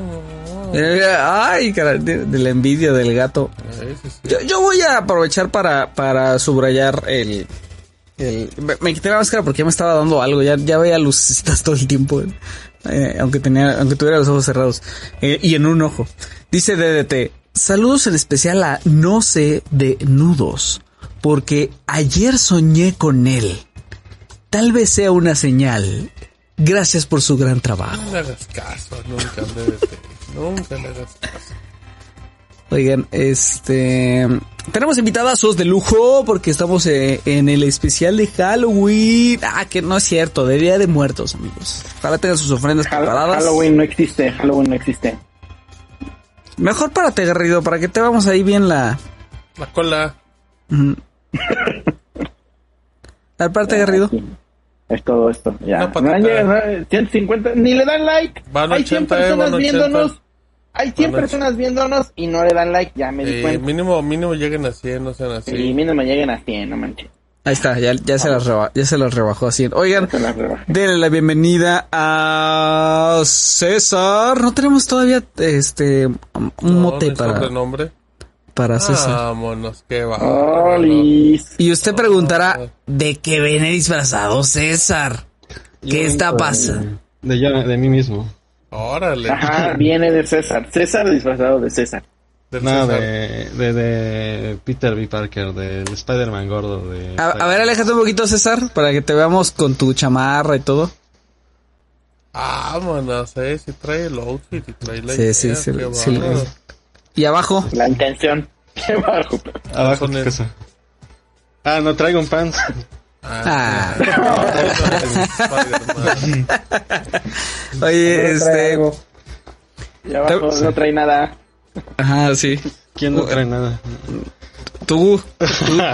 oye, No, sí ya, ya lo pusiste nervioso, Garrido, que, que nunca antes un jefe le había hecho insinuaciones en una transmisión en vivo, dice. Sí, Este, oiga, denle la bienvenida también a Eric, ¿cómo estás, Eric? Ah, Ah, hola, ¿cómo qué están? Eric, ¿quién eres? Yo soy Timmy Turner. Eres un Ah, descarado, Eric. Eres un descarado, no eres Timmy. Qué ¿Por qué es un descarado, Martín? ¿Porque solo es una playera rosa? No, que no friegues. Una playera y una gorra. No seas descarado, Eric. Qué bárbaro. Sí, está muy fácil eso, ¿no? Este, no, Es que El chavo. disfraz del fin de semana ya, ya no estaba disponible. Pues, ¿qué le ¿De hiciste? Pues sí, ¿dónde lo Pues, dejaste? se lavó y pues está mojadito todavía. Nah, así Mira, me-. Mejor Toño que está sudando de las pestañas, pero de abajo. Sí, sí. Órale. Mira, Bueno. Dice que sí. Sí, exacto. Este, bueno, bienvenidos sean. Oigan, aprovechando que tenemos a César, César les habló en la semana de una reseña de unos audífonos que seguramente conocen porque son de Turtle Beach y puedo probar los Steel 600 generación 2 Max. ¿Qué onda, César? Están chidos, son estos de hecho. No. Gran reseña, eh. Gran Están, reseña. Están chidos. No, se escuchan bien chido, eh. Se Escuchan muy bien para, digo, obviamente videojuegos están impresionantes. Y tienen esta función de mm, eh, Superhuman Hearing que la verdad sí, sí, sí hace que se escuche muy loco todo lo que estás jugando. Digo, Pero el Superhuman Hearing, ese, ese, es- ese es uno que traía en realidad desde la generación pasada, ¿no, César? ¿Hay algo distinto ahí? Mm, pues creo que en ese sentido no. Creo que va más a la duración de la batería y como a un poco a la arquitectura de los audífonos. Y también está... Digo, yo no conozco eh, a fondo los de la generación pasada, pero también tienen esta función con el micrófono que puedes escuchar tu entorno, entonces no tienes que andar gritando cuando estás platicando algo. Y Sí, tienes tu retroalimentación en tiempo real, ¿no? Sí, sonido ambiente, ¿no? Sí, justo, sonido ambiente. Y pues te duran, se supone que 48 horas en activo. Una Yo. Ah, eso desde está que- bueno. Eso está bueno. Desde que los empecé a usar hace ya casi cuatro semanas, no se tenía que cargar. Ay, caray, neta. Es una chulada. Sí, yo, sí, yo- sí. yo tenía los de PlayStation, los Pulse, los que salieron antes del, del Play 5 y eso la batería lo duraban 5 horas. O sea, una sesión larga de Destiny y era... Ya, traía mi batería ahí. Por ejemplo, los de Xbox, que son los de Microsoft, esos duran como... Deben durar unas, no sé, 10, 15 horas, pero a la semana lo tienes que cargar y la carga es muy lenta, pero 45 es una cosa impresionante. Obviamente son 45 con las clásicas recomendaciones, no César, de un volumen Sí. no tan alto, que es volumen medio, ¿no? Normalmente siempre manejan Sí, eso como recomendaciones. Volumen medio. Incluso también digo, si te llegan a, a descargar, si los cargas durante 15 minutos, eh, si no me equivoco, te dan 8 horas de, Ah, de Mm, carga rápida. maravilla. Súper rápido, sí, sí, sí. Están muy, Mira, muy yo- chidos. Yo tengo los, los Steel 600 generación 2 para Play 4. eh, y también tengo los de Xbox. Y yo creo que mi, mi queja principal de ambos es la batería. Eh, tienen una bronca con batería. O sea, los tengo que, que cargar. Pero es una batería como de más de 10 horas, ¿no? Que igual Pues, para tu sí. ritmo de juego son dos días, tres días. Eh, exactamente. O sea, en dos, tres días lo ya otra vez, o sea, necesitan carga. Fíjate que yo también los tengo ahorita que estoy viendo la, la imagen, no me acordaba y no, no me gus- no me gustaba cómo se sentían ya cuando te los colocabas. No sé si sentía una cierta presión. A, No a mí me pasaba eso. A mí me pasaba lo mismito. cabezón. No. Pero se me fueron aflojando, pero sí, sí, pero sí pasó un rato para que se me Y al aflojaran inicio chido. era muy incómodo por el tema de los lentes. Ah, esos traen justo esa arquitectura que está súper cómoda para los lentes. Pero yo, yo no sentí que estuvieran incómodos en ningún momento. Yo, yo, yo no, sé a estos- qué se refieren, César, con una que, que- que son audífonos diseñados para lentes, que tienen que te dan como un espacio extra, no sé cómo. cómo La almohadita, ¿no? Yo creo que la almohadita Sí. en ¿Tiene esa como más parte, el espacio? plástico, ajá, podría ser como más espacio para que no te apachurre en Sí, el cerebro. Justo es la que la almohadita esta es, es un poco más gruesa y densa. Entonces, pues ajusta a tu marco del, de los lentes y, y los aprieta un poquito. No, no, no te lastima ni nada, pero los aprieta para que no se te resbalen ni nada. Qué miedo. Que- Yo, yo, yo quiero ser muy grosero con la reseña de, de, de César Steve. O sea, y porque, porque al final ya, ya lo mencionas un poco, o sea, Turtle Beach mantiene como una línea muy, muy continuista en sus modelos, van mejor. ¿Qué pasó, Toño? Van mejorando sus materiales y todo. Pero la compatibilidad que tiene esta versión, para mí es lo que eh, los hace, yo creo que los audífonos ideales en la actualidad. Ah, No sé si nos puedes platicar un poquito, César, cómo funciona todo esto. Te nos muteaste. Ah, se cortó un poquito y Ahí me está, ya, ya, ya, ahí está, está, en lo de... Ya, les- es lo de retrocompatibilidad, ¿verdad? Ajá. Sí, ok, este, pues es que se conectan mediante una USB, eh, no tienen, o sea, no se conectan directamente un Bluetooth. Tienes que utilizar este, esta USB en tus distintos dispositivos, ya sea computadora, Nintendo Switch, eh, en la, la Switch de, de sobremesa, eh, PlayStation 5, también Xbox One, Eso Xbox está Series XS, entonces eso. son un montón. Y, y también PlayStation 4, me- si no me Sí, equivoco, entonces están cubiertos prácticamente todas O las consolas. Ya, el hecho que sea compatible con Xbox y PlayStation es suficiente. Porque, por ejemplo, regresando, mi- mis audífonos viejitos, los, los Sony, funcionaban por con el USB, lo reconocía el Nintendo Switch. Pero la interferencia era muy rápida. O sea, en cualquier momento, con cualquier cosa no, no agarraba. Pero eh, es que el de cajón que debes de tener tus audífonos para Xbox y tus audífonos de PlayStation. Y con esto y por lo que y por lo que valen, ¿cuál es el precio que está ahorita que, que le hemos visto César?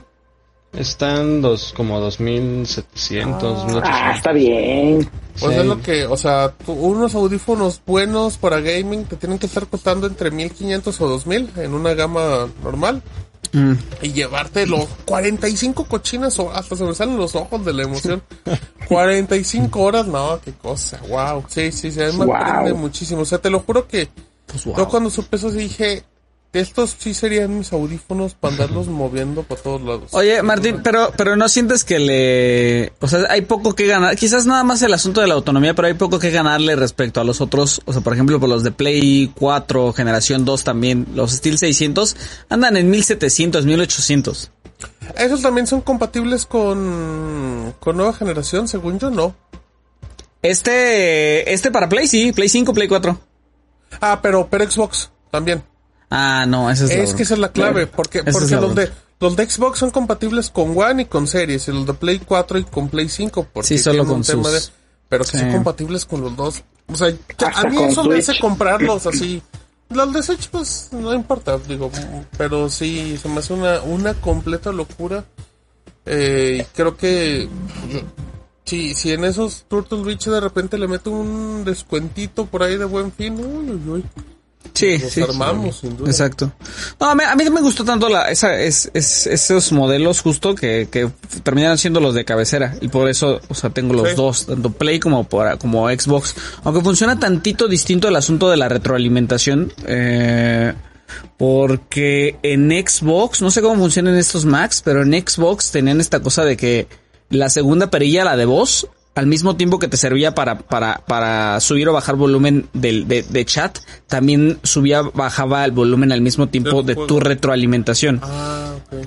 O sea, simultáneo. No, no, no, había, no había forma de desligarlo, pues.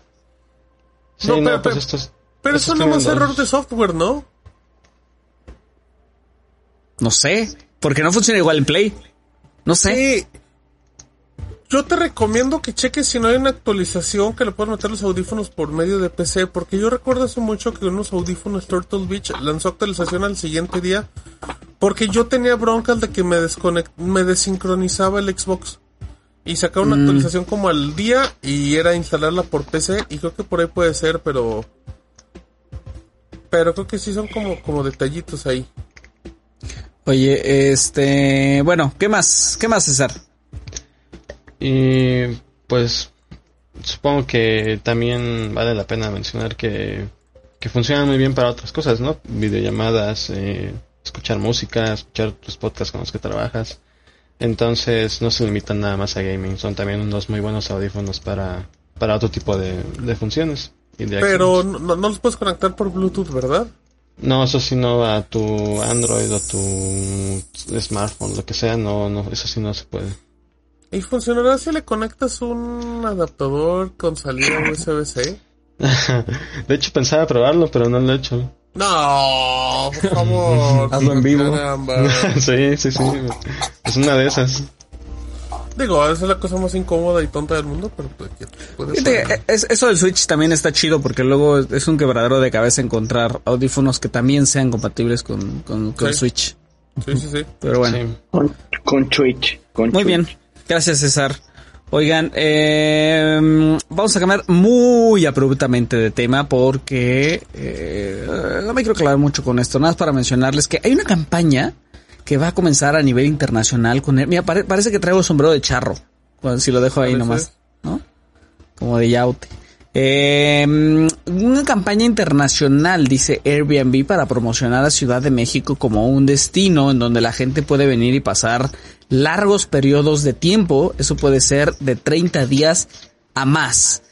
Y dice Airbnb que ha detectado que en, en, en, varias ciudades, como en, en varias de las ciudades más importantes que son destinos turísticos, algo así como una de cada cuatro noches son precisamente de estancias largas. Eso es importante porque la gente que va a quedarse ese tiempo es gente que muy probablemente va a turistear, pero en realidad va a trabajar también. O sea, no puede hacer una cosa u otra. No se puede, alguien no se puede despegar normalmente un mes, mes y medio, dos meses del trabajo, pues, o sea, entonces eso quiere decir que hay gente turisteando a través de Airbnb en varias ciudades, Ciudad de México una de las principales, pero también trabajando.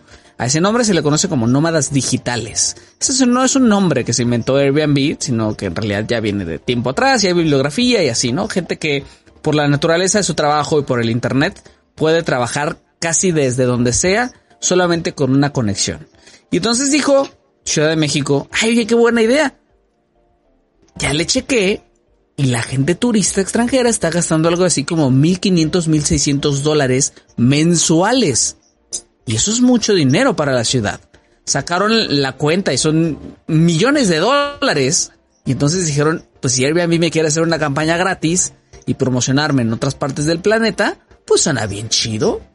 La cosa es que, pues ese tipo de convenio que va a traer mucha publicidad para Ciudad de México y que no le va a costar nada a la, a la ciudad, pues tiene este matiz de, de revive esta, esta discusión ya ya medio antigua sobre qué tanto Airbnb y, y, modelos similares están haciendo que, que, ciertas zonas de la ciudad se gentrifiquen. Por un lado, ayuden a que se gentrifiquen, no, no es que se gentrifiquen solamente porque existe Airbnb, y sobre todo te, se, se turistifiquen. ¿Qué es eso de la turistificación? Empezamos a hablar de eso, fíjense, por ahí por el 2019-2020, antes de que todavía hubiera pandemia. 2018, ¿no? Tengo entendido, creo. sí, ha tenido un ratote. O sea, el, tema de la turistificación es que ocurre en lugares que normalmente ya están gentrificados. Son lugares en donde llega tantos turistas, tantos turistas que desplazan a los locales hacia las afueras de esas zonas. Los lugares comienzan a, llenarse de comercios, sí de departamentos, de, de, de casas habitación, pero que en realidad nadie vive ahí. Y los, los, los, urbanistas y especialistas demográficos les llaman a esas personas que vienen, se quedan, se van, vienen, se quedan y se van, población flotante. Eso es muy bueno, sí, para el turismo en esas zonas en donde están los comercios, los restaurantes, las florerías, la economía, los ¿no? bares, los antros, ¿no? O sea, si tienes ahí un, un localito, yo qué sé, de tortas especiales para que te conozcan gente extranjera, pues seguramente te va a ir chido a ti y a tus empleados. ¿Cuánto el tema es eh, de Salto Jami. Deberías de poner una, una, una, un local gentrificador de Salto Jami aquí en Ciudad de México. Este, hay, un, hay, un, tema, es mucho, muy complejo este asunto de la turistificación sobre qué tanto funciona en, en, en el tema de que los extranjeros sí conozcan cómo funciona en realidad, en este caso la Ciudad de México, o si más bien como que los gustos, las comidas terminan siendo como domesticadas a gusto de quien, de quien visita, ¿no? Porque, porque por ejemplo, un tema muy burdo, ¿no? Pero por ejemplo, Airbnb, que está en Santa María la Ribera y que hay 400 Airbnbs en Santa María la Ribera, es probable que haya mucho localito que te da taquitos sin que la salsa pique. ¿Por qué? Porque tienes extranjeros. Y seguramente eso es una cosa que todos hemos visto. Si vas a un lugar en donde hay extranjeros, en donde la mayoría de la clientela no son mexicanos, te vas a encontrar con salsas que no pican. Eso es a lo que se refiere como esta cosa de turistificación y que tanto en realidad termina ofreciendo experiencias reales, cercanas, que eso es lo que como, como uno de los temas que quiere vender Airbnb. El tema es que en medio de toda esta presentación le preguntaron a la jefa de gobierno y le dijeron, oye, ¿y no tienes por ahí el dato de si sí Airbnb está contribuyendo a ese tema de, de que se eleven los, las rentas? Que es un tema no solamente de Ciudad de México, sino también de otros lugares en donde han tenido que adoptar regulaciones. En España, por ejemplo, en, Nueva York, en París mismo. Em, y, les, y han puesto algún tipo de barrera justamente para que la gente o no llegue a quedarse demasiado tiempo o quienes estén rentando Airbnbs no terminen por tener 30 Airbnbs y se conviertan como en una competencia de hoteleros. El caso es que le preguntaron a la, a la jefa de gobierno que si tenían ahí ubicado y dijo que no. Básicamente que los Airbnbs estaban llegando a zonas en donde ya hay rentas muy elevadas. No es que estén llegando a zonas en donde las rentas son bajitas o estándar. Lo cual está medio raro porque pues al final una de las de las razones por las cuales eh, uno tendría que estar como a favor de la campaña sería, y lo, lo dijo incluso Ángel Terral, que es el director de Airbnb México, fue la cosa es que podemos ayudar a que se redistribuya el turismo. Porque queremos ofrecer otra vez experiencias de a pie. Y entonces esa es como la antesala de que haya muchas colonias que son populares y que tengan muchísimo Airbnb porque se quiere redistribuir el turismo y de preferencia que lleguen turistas que van a pasar más de 30 días por esta cosa que les digo. Porque eso, Ciudad de México ya detectó que, que, que, que le gastan y le gastan bonitos. Chequen. Dice Ciudad de México que si consiguen atraer algo así como el 5%, solo el 5% de la demanda de turistas que quieren quedarse más de 30 días en Ciudad de México se produciría una derrama de 1.400 millones de dólares al año. Porque gastan 1.510, sí, 1.510 dólares al mes. Y obviamente eso es mucho más de lo que muchos mexicanos gastamos al mes. Porque son, ¿cuánto es el tipo de cambio? 30 mil pesitos, 30, 30 31 pesos mil. más o 30 mil, ¿no? Yo, yo creo que eso, pues, eh, ¿qué te gusta? O sea, el 90-95% de la población obviamente gasta mucho menos que eso para subsistir al mes. Pero bueno, el tema es que eh, co- como que se revivió el debate, hay, hay organizaciones que se están poniendo de acuerdo para, para que en Ciudad de México, mm, para que Ciudad de México no necesariamente apoye la campaña a menos que haya como estudios de impacto en ciertas colonias, qué tanto subirían las rentas, qué tanto no. Dijo la, jefa de gobierno que va a mandar a hacer un estudio ahí con el Instituto de Planeación, aunque diga, también dijo esto, como de, no lo tenemos ubicado, la neta. Y sí es cierto que es un tema espinoso, que no hay mucho estudio. Eh, la primera vez que estaban como medio poniéndose de acuerdo para hacer una regulación en México, porque eso sí estuvo en, en, en pláticas, hubo mesas en el Congreso en Ciudad de México, se llamaron a hoteleros, se llamaron a Airbnbs, se llamaron a colonos, porque hay organizaciones de colonos que están muy enojados con que haya tanto Airbnb en su colonia, con población flotante que va, hace algo y, y luego se regresa a sus casas. Pero la bronca es que todo eso pasó en febrero de 2020. Hubo mesas, se juntaron con diputados y así. Y entonces, ¿qué pasó al mes Sí, yo creo siguiente? que la Pandemia. también- yo creo que también la pandemia ajá, vino a detener todas la- las conversaciones, ¿no? Al final. ¡Ay, qué macabro está Martín! Se puso a, to- a- a tono. Eres como una cala, como una calaca. Soy una calaca bruta y flaca, ¿o cómo era? Quilica y flaca, ¿no? Ah, sí, creo que era eso más bien. También, bro, bruta era la canción de Shakira. ¿sí? Que si traigo un sombrero de nachos, no traigo un sombrero de Parecía, nachos. parecía. Conozco taquerías que no tienen turistas y su salsa no pica. Eso también es cierto, pero, pero normalmente a esas no les va chido. Creo que cada vez hay... la- No vayan. Voy a sonar a, a una persona anciana con el... Que, que ya lo soy, con el respeto a Con César y. Pero siento que cada vez las, las generaciones más jóvenes consumen menos picante. No sé si es una percepción mía, Eric. No, César. neta. No, O sea, bueno, no sé. Ya está bien ofendido. No, no, no, yo, o sea, no lo digo por ustedes, pero luego a lo mejor sí, sus compañeros o sus familiares, gente más joven, tampoco consume picante de manera regular. Creo que ha bajado, pero yo creo que seguimos de los más altos en picante.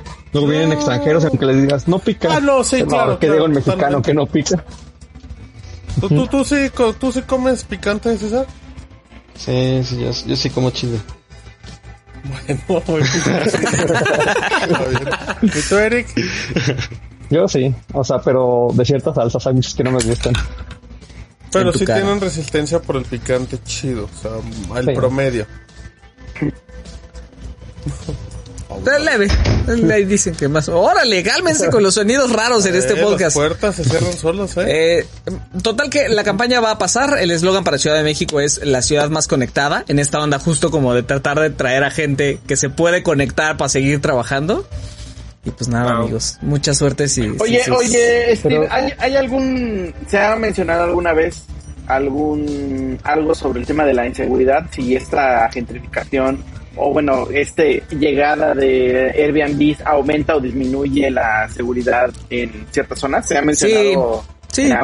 Sí, hay, hay, hay. Pero la verdad es que yo he encontrado datos encontrados. Porque, o sea, de por sí. Sí tienen razón cuando dicen que, que Airbnb llega a zonas en donde ya las rentas son un poco más caras. Es, es más normal encontrar mucho Airbnb en la Condesa, en la Roma, en Polanco, ¿no? Que de por sí, Pero- como ya tienen un proceso de gentrificación, también ya no son estándares de seguridad normales para la ciudad, ¿no? O sea, son zonas mucho más vigiladas, con mucha más atención, pero el, el parámetro no aplica para todos, por eso digo que los datos son encontrados, porque por ejemplo puedes encontrar zonas que están prácticamente abandonadas entre semana, porque llegan turistas solamente en fin de semana. No me va a dejar mentir, por ejemplo, Swan, que a lo mejor sigue viendo, pero a Xuan está en una zona que se parece mucho a eso, que está muy tranquila, que, hay muy poca gente como entre semana y en realidad no hay mucha gente circulando ahí dentro, dentro. Pero en fines de semana, cuando llega gente turista, no, es la locura. Em, yo en su momento platiqué con, con una asociación de colonos que me dijo que, que estaban muy enojados justo porque se les disparaban los índices. O sea, había mucho asalto y así en tiempos en que no estaban turistas. Ok. Y Eso podría entonces, ser como un... Ay, perdón. no, dime, di- di- di- dime, Eric. O sea, siento que eso también podría ser como una visión un poco clasista, por decirlo de alguna manera, de que llegan los, los de dinero y ya no hay inseguridad, pero si estaban los anteriores, los, digamos, los barrios antiguos, ahí sí había inseguridad. Sí, totalmente. Que, que- que la, la misma discusión, ¿no? O sea, está gentrificando, está subiendo los costos de comida, de comercios, de todo, pero al mismo tiempo conlleva seguridad porque también co- co- tiene más atención de la ciudad porque es mayor derrama económica. Pero pues te lleva al dilema de, ¿y nosotros qué?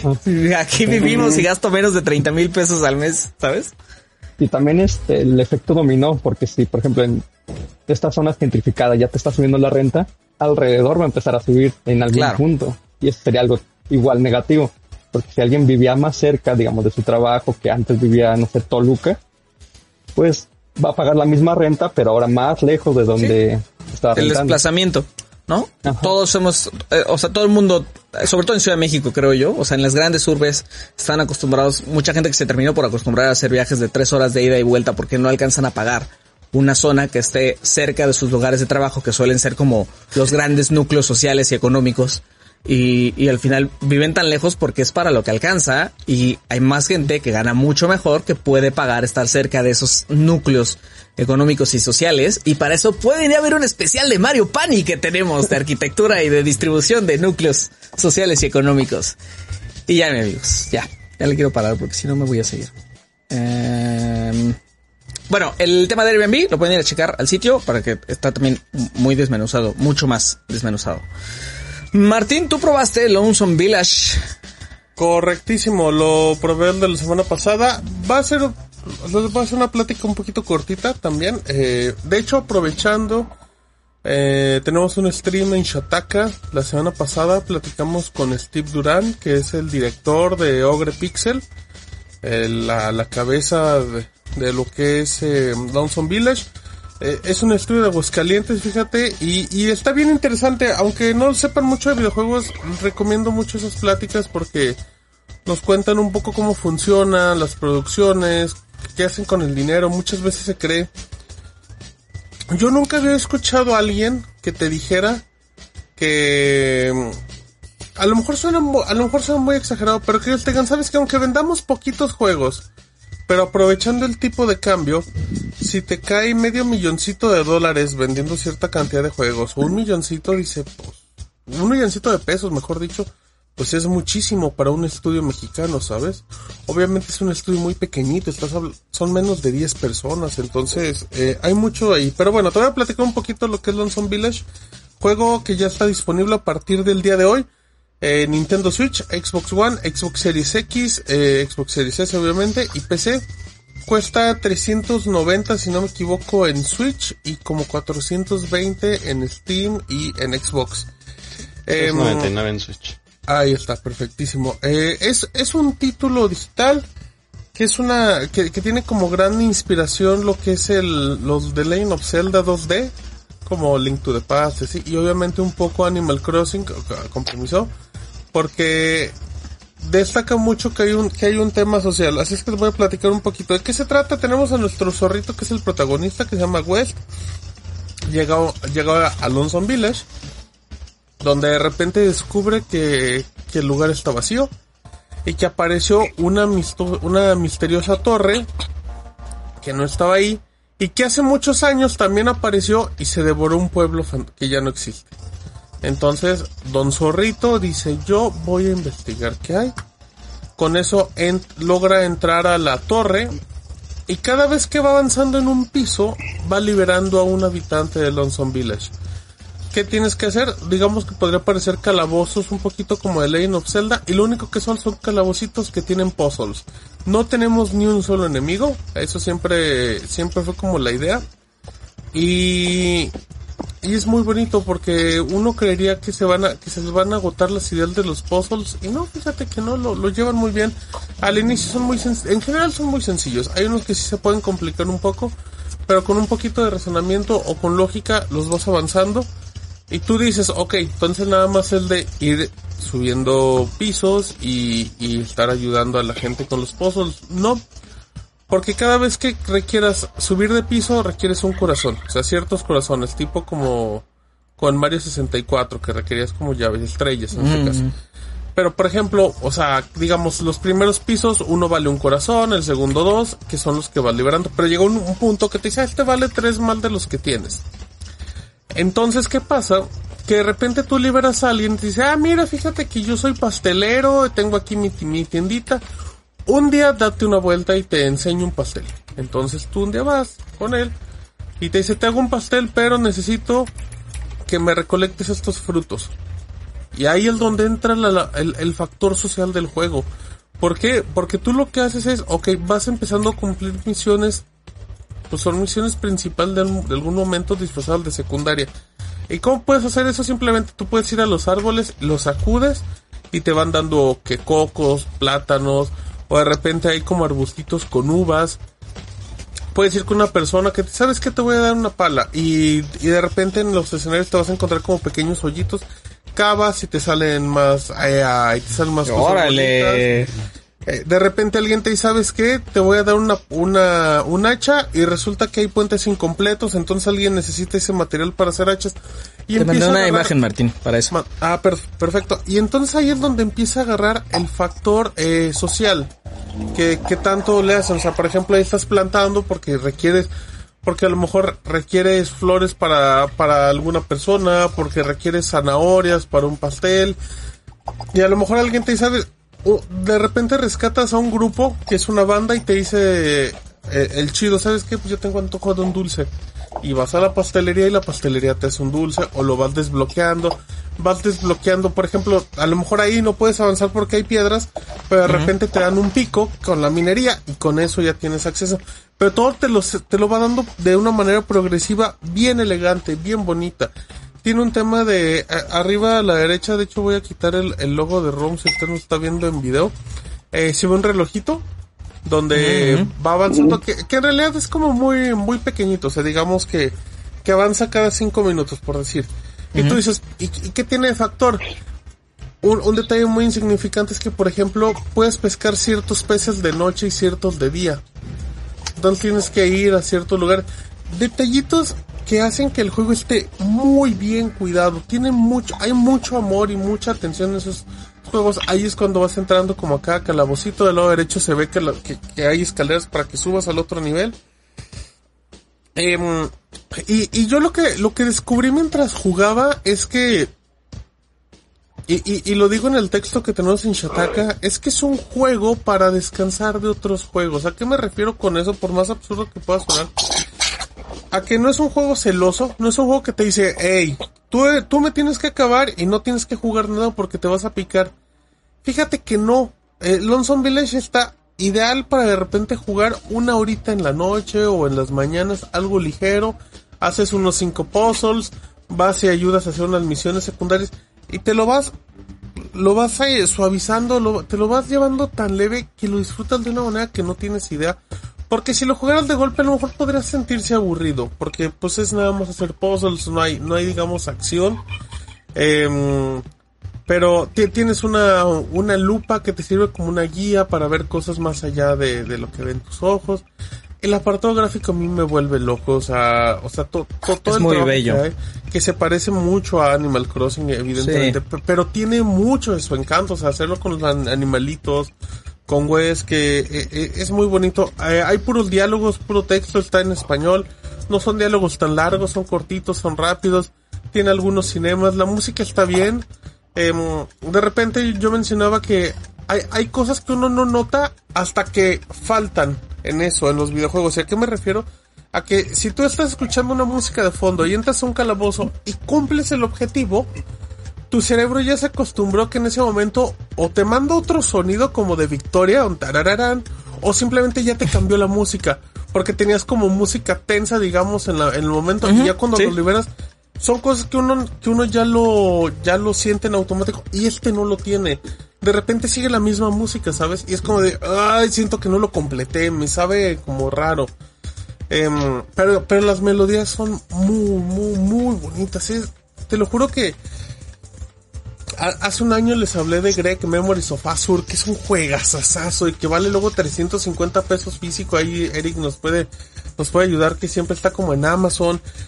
Y, o sea, yo se lo digo, Lonesome Village no es juego, no es juego indie del año porque, porque no es un, porque es una propuesta mucho más reservada, mucho más pequeña. Es un juego creado por 10 personas y creo que Wow. em, tiene un mérito gigantesco y, y deja una vara bien grande al nivel de los desarrolladores de videojuegos en México, que se puedan hacer cosas. Eh, el, el trabajo de Ogre Pixel es del de 2014, el primer juego lo desarrolló solamente el director. Eh, hace un par de años el, el estudio logró llegar a Apple Arcade con el primer juego en México, con un Metroidvania. Entonces lo que Ogre Pixel está muy por fuera del radar de los grandes estudios como como puede ser Lienzo, como puede ser Bromio, como puede ser eh, ay, se me acaba de olvidar los que Hyperbird, eh, eh, Navegante, que son los dioses que hicieron Grey, o sea, hay muchísimos.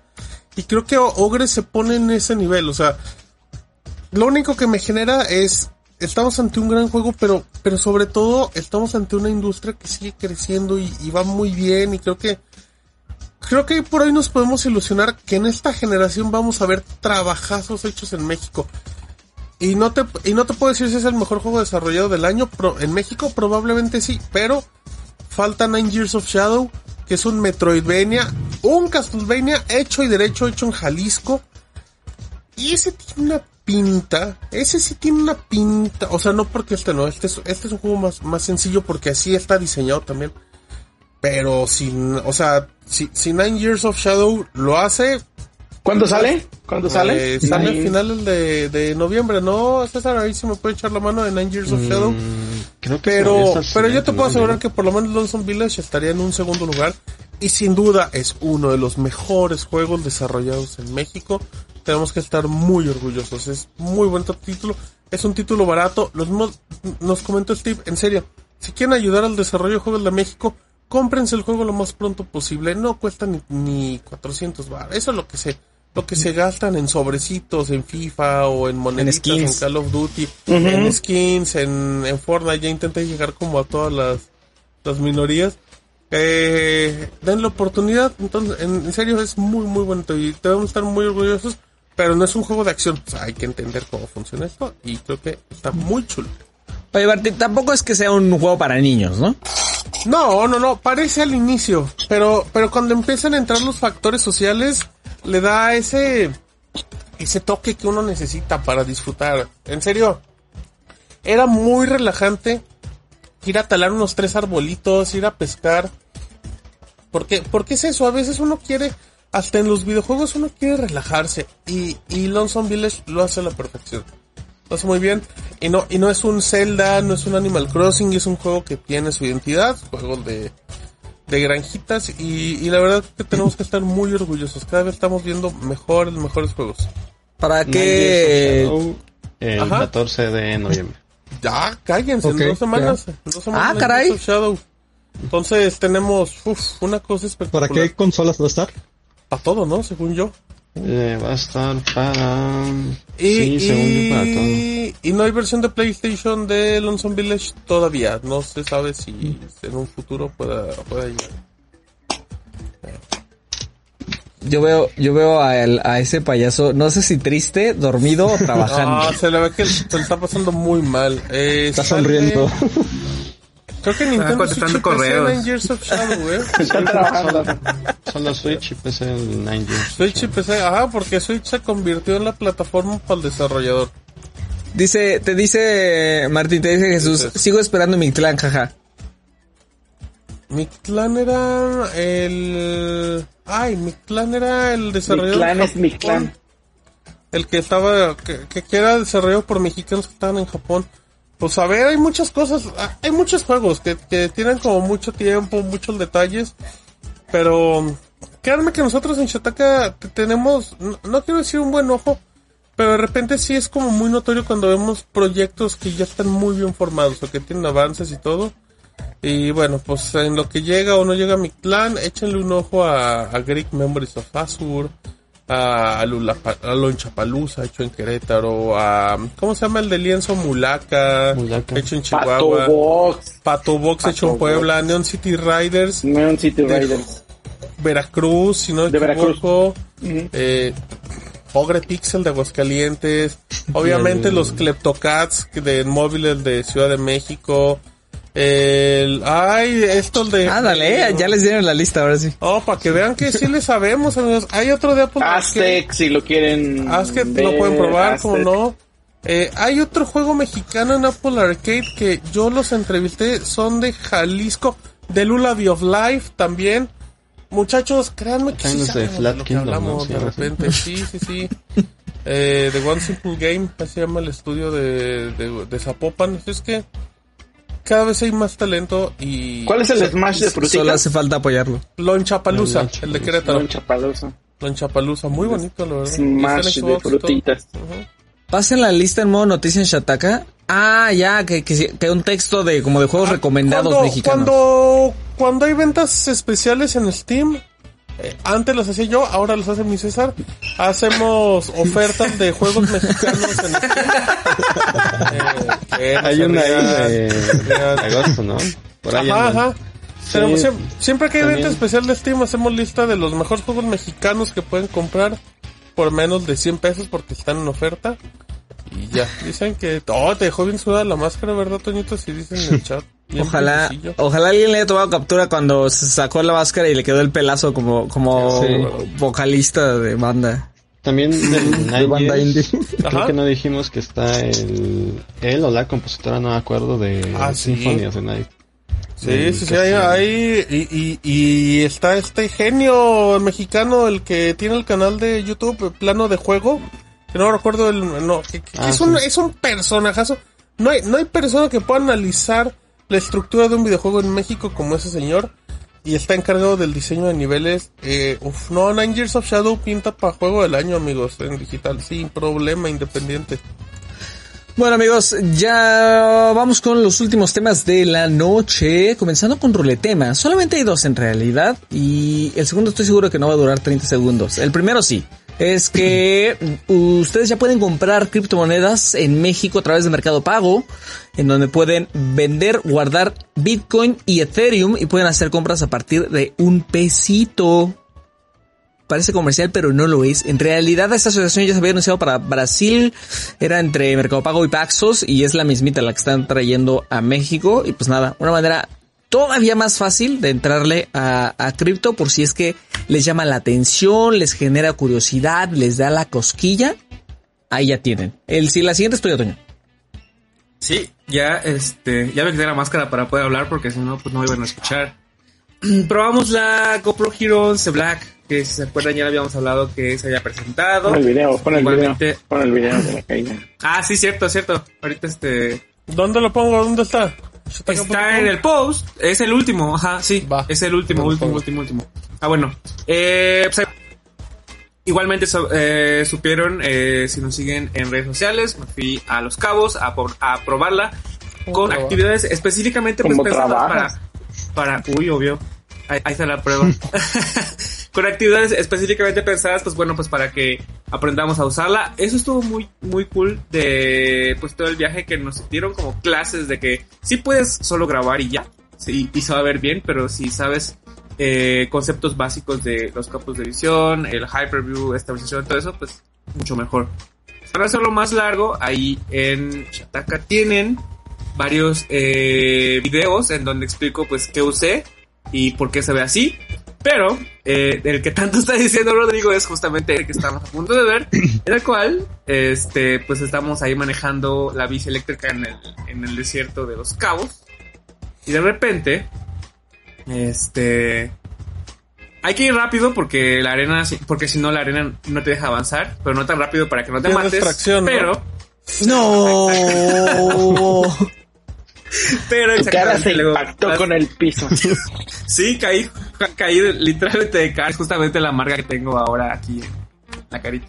No. Eh, Sí, no, se ve, se, se- se ve muy aparatoso, pero la- en realidad... En tu no- cara se también, también es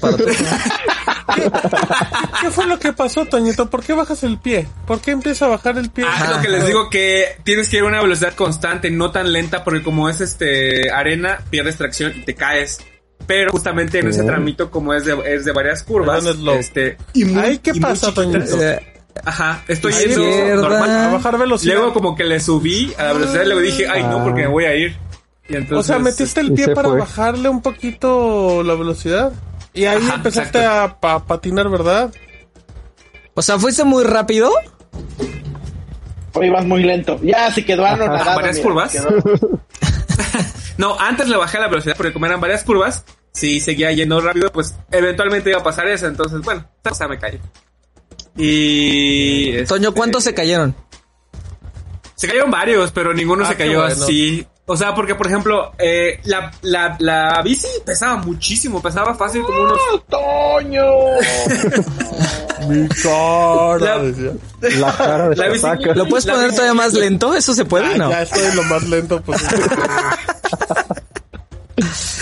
Iba demasiado rápido, por eso ya no se La bicicleta pesaba mucho, entonces, por ejemplo, había chicas que querían como simplemente mover la bici como este, pues sí, meterla al camino para seguir así y se les y se iba de lado, entonces este un chavo justamente del equipo de GoPro eh, igual volteó tantito como para ver que si todos veníamos y justamente en eso había un montículo de arena y, este, y, y también se fue de lado. Lo bueno que no venía muy rápido, sino sí iba a volar. Sí, se Como cayeron dato, varios. Como dato que nadie preguntó, este video está en el sitio y se puede ver en 2K.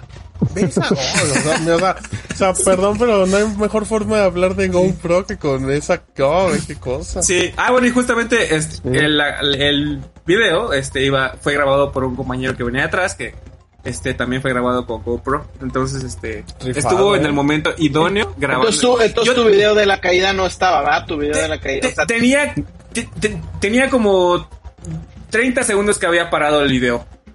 Más o Ah. menos. Sí. La Entonces, caída en primera hubiera, faltó. hubiera estado increíble que, Off. este, pues sí, pero tenía poquito, Tener tenía poquito que acababa de parar el video. Tenía poquitísimo. Dije, no. Y ya estás Ahí va, ahí va, ahí diciendo, eh, caí-. Caída de novato con todo respeto, eh. Ya te estás Ah, diciendo, bueno, oiga, espérenme, No, pues sí. pero Toñito va a chambear, no va a pasar sin El, el bici, ex- eh, ya, ya te dijo el experto en bicicletas. No. Ah, está, mira, está, está el- Sí, sí está Ay. bueno. Oye, Se oye, qued- pero ya, quedó ya- ya como- tiene un rato, ¿no, Toñito? Fue el 6 de octubre, entonces. Oye, este, sí. Toñito, Un ya... No manches. ¿No es, ¿No es marca eso ya, Toñito? Es que por eso em, me salió costra eh, y se cayó solita. Me la quité, que estaba. me la quité. No, no, no, no, no, no, no, justamente. no. Siempre me quito las cosas la pero la cara, pues no, obviamente no. Se cayó solita y de hecho fue así muy chiquitita, pero entonces, este, Deja de hacer eso, Garrido, por favor. Fíjate, yo le iba a pedir que lo hiciera por unos likes y lo hizo gratis. y- pero aquí quedó como que oscurito. Este, pues ya supongo que me voy a poner más bloqueador y crema para que ya se quite. Hay que ponerte Y como ya. estas cremas reparadoras, ¿no? Mira. Cicatriz Que reparen tu lindo y hermoso rostro.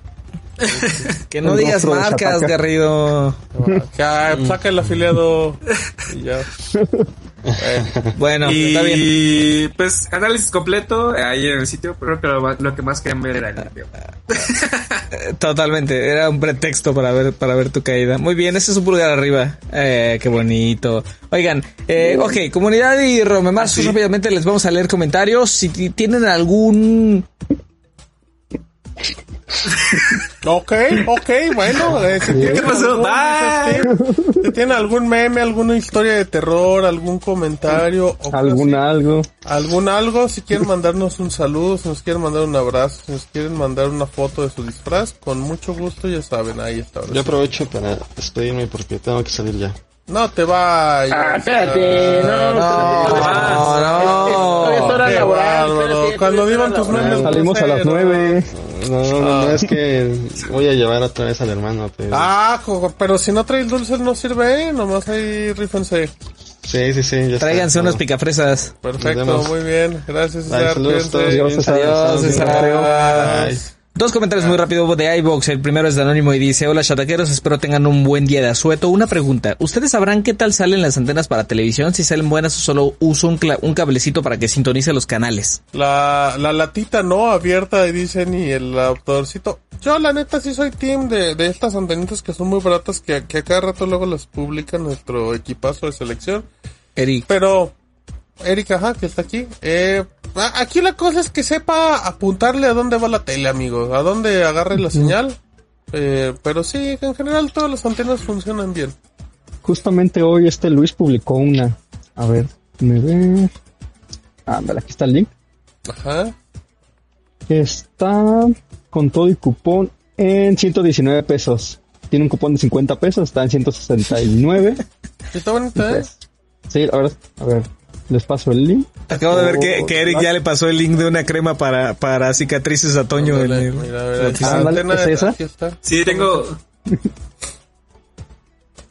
Ah, dale, esa. Ahí está, muy bien. Muy bonita. Está bonita de hecho tiene base. doble entrada. Ajá, y tiene doble entrada porque se conecta por USB, me parece. Y por la conexión de televisión Por el tradicional. coaxial. Ajá, exacto. La gente Entonces, joven ya no sabe que existe, que las entradas se llaman coaxiales. O sea, y, no, y, lo, y lo entiendo, Eric. Entiendo que no debes de saber que se llaman coaxiales. Eric, es puro HDMI Coaxial. 2.0 para adelante coaxial. ¿Qué? ¿Eric no sabe qué es un coaxial? No, le conoce como entrada de tele. No, tampoco la de instantáneo. Qué cosa. Oye, el segundo es de Anónimo también y dice, ¿qué onda, Romeritos? Espero se encuentren bien. Quiero adquirir un smartphone, pero me gustaría saber cuáles son los mejores para usarlos con una OMB y también uno que sea doble SIM. No, pues eso es muy amplio. Eh, ¿Cuáles tenemos a Toñito? que nos recite 60 tel- cel- celulares. Recídete los celulares así como Pokémones. Como rap. Nada. Como Uy, rap. ¡Qué chulada! ¡Guau! Oye, deberíamos hacerlo Acabas cortinilla. de. Cortinilla para, para el ROM. Qué bárbaro. Ah, pensé que ibas a decir que para los Te salió bien barato, Toñito. Sí. No, es que bueno, ya, no me alcanza a meterlo a los premios. ¿Puedes repetir la pregunta, por favor? Estoy contestando los mensajes de mi jefe, que me está buscando hasta ahora. Este smartphone que, para usarlos con, con OMB y también uno que sea doble SIM. Por eso dije, no, pues son un montón. Sí, este. Poco, yo creo que de entrada. Este, poco? libres. Son muy wow. Wow. Les gustó mucho ese chiste. ¿eh? Poco X4 GT y Poco F4, así de, de entrada. Y. Doble SIM, doble SIM, doble SIM. Mm, Un iPhone. Realme también, este. también, pues sí, un iPhone podría ser con una SIM. Eh, Realme también tiene varios equipos doble SIM. En general, pues todos los que no tengan como, como eh, ataduras con operadores. Si quieres, este, para una lista más específica, manda un mensajito con el presupuesto, con lo que te gustaría gastar. Sí, Y ya este, sí. te, te- te armo una lista más. Igual los Motorola. ¿no? Los que Te se venden en canales libres son doble SIM, ¿no? Ajá, sí, Motorola, pero siempre y cuando sean eh, de la tienda, porque si son de operador, pues ahí sí ya, ya, ya, ya no. Dice, no, Gonzalo, es que Gonzalo ya luego Gonzalo, se pone técnico. trabajar, Gonzalo. Gonzalo. Gonzalo, ponte a trabajar, Gonzalo, por favor. Bueno, a ver, YouTube, Martín. Fíjate que hay varios. Dicen.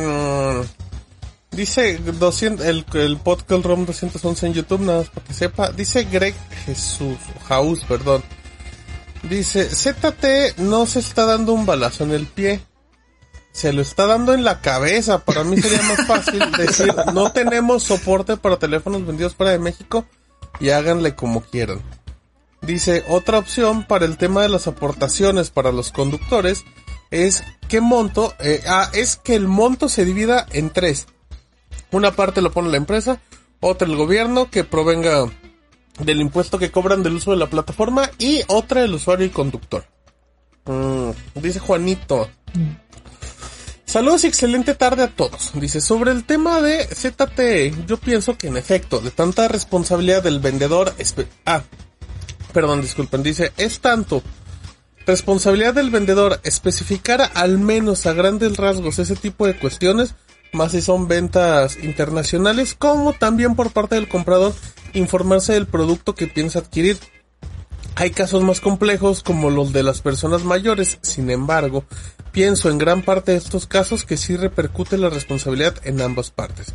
Por otra parte, creo que esta orden de bloqueo lo único que hará es perjudicar a ZTE, pues el principal gancho de la adquisición de muchos de sus equipos es Telcel, y esto puede interpretarse en reducir a uno solo sus canales de distribución, sin mencionar que la gente a pie podría traducirse como cómprate un ZTE y me... Ah, como compré un ZTE y me bloqueo, perdón, estoy leyendo muy mal hoy.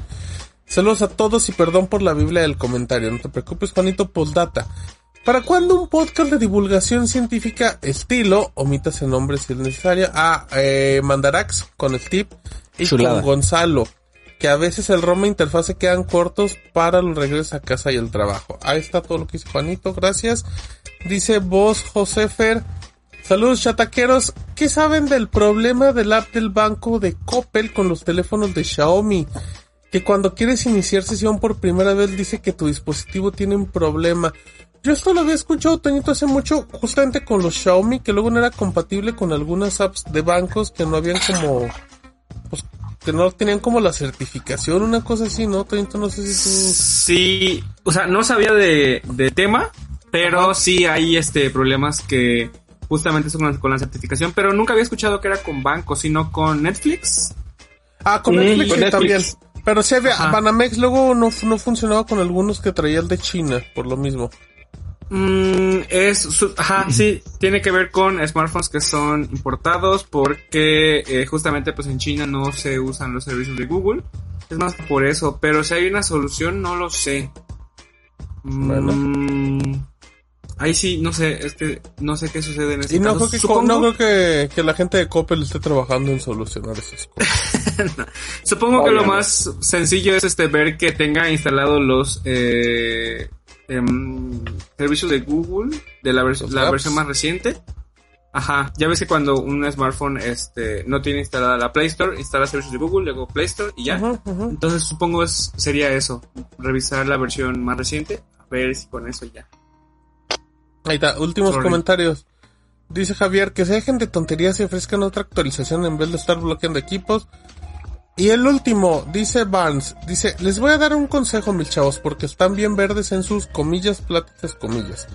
Si van a hablar y sobre todo quieren tener más audiencia, primero infórmense e investiguen bien para que sus comillas, pláticas, comillas tengan aporte. Un beneficio y un sustento. ¿Qué leyes que sustenten los dichos? ¿Qué normas son api- aplicables? Referencias del documento oficial de federación. ¿Dónde se pueden consultar? Tal, qué, por qué. ¿Qué dice la ley internacional contra la nacional o de cualquier otro país? ¿Cuál es el trasfondo jurídico de esa decisión y cómo sugieren que se adopten? Den el valor a su tiempo y al tiempo que uno se sienta a verlos. Investiguen, caramba. Me extraña de ustedes. Abusados, mis chavos. Ahí está el comentario de Barnes, que no sé, no sé a cuál de todos los temas se refería. Eh, pero muchas, muchas ocasiones también, no sé Steve si estás de acuerdo que, que hay temas que, que a lo mejor en la charla no se profundizan tanto a diferencia de los textos donde se tiene más sustento, ¿no? De documentación y todo. No sé si a lo mejor este puede ser el caso. Sí, la neta le divagamos chido aquí. Pero esa es la intención un poco. Y entonces luego terminamos como en temas de los que ni siquiera estábamos originalmente dando la nota. Pero está chido, de eso se, eso se trata. No, y se agradecen los comentarios siempre. Siempre, cualquier comentario que venga con respeto y con retroalimentación es bienvenido. Vamos rápido a los memes que ya es muy tarde. Eh, déjame pongo en modo, en modo memes. Ahí está. A ver, dice, este es un mensaje de Máximo Santana del stream. TV, el mejor servicio de streaming de México. Spoiler alert, no. Eres un farsante, Máximo. Claro que lo es. Mau acabó muy prendido. Search, ah, mira, mira. Ahí está mi, mi Elon antes de comprar Twitter. Eh, mira, Rodrigo. Confirmo. Wow. Cállate Confirmo. la boca. ¿Qué, qué hacen? ¿Quién fue este genio? Ay, Genoco, hoy sí le, hoy sí le trabajaste. ¡Wow! ¡Oh, ajeno, pues sí, es Ah, eso está muy increíble. Bravo, bravo. Hoy Bravo. sí, Gran meme. estás quitando el sueldo que no te damos. Ah, mira. Eso me- eso me hace una rata, pero bueno. Eh, mira, mira, ay, me está, Oh. mira, mi. Ay, qué bárbaro, Geno. Ah, se ve que alguien tiene una obsesión con los gatos aquí, descaradísimo. Em, otro, mira, muy bien, Chancita. ahí. Muy bien, muy bien, muy bien. Por fin, pan de morir. Nada que ver. Muy bien. Ajá, gracias. baneado. Eh, espérense, esto ya no cuenta. ¿Quién fue? Ey, sí, gracias, pero esto no pintan en el trabajo y en la fiesta. Oye, lo de ajeno que usó su meme para hacerse otro meme, ¿viste? O sea, mil Sí. respetos. Sí, es verdad, Ah, mira, sí, sí. ven. Americ, perdón, Americ, yo que no te valoré como deberías. Ay, Valórenme. Mira, guau. detallazo, Genokoi, sí. Y no voy a abrir tu video. Bueno, sí lo voy a abrir, a ver qué sale. Mira, pues no sé. Sí. ¡Ay! Qué sensual. no sé, no sé cómo le hacen para tener tanto tiempo libre para hacer todo esto en cuestión de unos minutos. De seguro van como adelantados al video. o algo Sí, sea, ellos saben mejor que nosotros que sigue. ¿Qué es lo que va a pasar? Muy bien, Genok, la neta, hoy sí te, hoy sí te rifaste muy, muy... Ah, espérate, tenía final el Oye, video. oye, ¿eh? ¿Geno participó en la dinámica de memes del año pasado? No me acuerdo. No recuerdo, mira, mira, mira, mira, mira, mira. ¿Ya cuándo se va a acabar? ¿Cuándo se va a acabar? Ah, bueno. Qué miedo. Verás que no, que no, no recuerdo. Ahí está. Perfecto, eh, muy bien. Bueno, gracias a todos. Oigan, últimas cosillas para terminar. Toño, te aventaste una reseña bien otaku. Ahora. One Piece Film Red, ¿qué es eso? Es la última, bueno, la más reciente película de One Piece. Se estrenó en agosto en Japón y ahorita ya el jueves llega a México. Se estrena oficialmente en México, salas de Cinepolis y Cinemex y la vi la semana pasada. Mm, no me quise, no es cierto, no es tan otaku, creo. No, no sé. No, un poco. Es un poco. One Piece. Un poco. Pero la, o sea, sí, o sea, sí, sí, sí, lo que dice eh, Martín, pero me refiero que la reseña, intenté hacerla como llevadera, al menos al principio y luego ya, me dejé este, llevar un poquito. Pero... En el principio nada más el primer párrafo y ya. Después El ya todo. título. No es cierto, porque, porque dije que está, que cualquiera lo puede ver. O sea, si quieres ir al No, cine pues y... sí, pues cualquiera la puede ver. Eso es lo- ver, ver, entender y disfrutar. No te- a eso me no refiero. te tiene credencial de otaku. que ya parece que los otakus no van a querer que la vea. Credencial de otaku. El de Este, Cinépolis, su credencial de otaku. Con tu bolita. Ah, espérate. A ver, Este. mm, es autoconclusiva, la historia se cuenta, se desarrolla ya y, y todo eso, en el sentido de que la puedes, sin saber co- contexto de todo lo demás, la puedes ver. El apartado musical está muy cool, me gustó este. La. Ah, ¿cómo se llama la cantante? ¿Ado? Creo que es Ado. No sé Ya, si se ya fue. Martín, pero ahí hay unas imágenes de apoyo, a ver si todavía nos escucha. Exacto. Este, la cantante japonesa Ado es la que le da voz a Uta, la que estamos viendo aquí en pantalla, la protagonista. Y tiene una voz muy, muy cool. Este, las canciones están todas muy chidas. No es el Oye. género que suelo escuchar, pero me gustó mucho y sobre todo escuchar en un cine, con el audio de un cine. Está, está muy para. Mande. Puede ser una blasfemia, pero no todas las, seguramente lo que parece una blasfemia, no todas las vocalistas de, de, híjole, A ver, se va a escuchar no, peor de lo no, que, no. Córtale, córtale. Bueno, no, se, no se parece mucho esta música, o sea, o sea, o sea, sí se distingue. Ah, ya, ya lo entendí.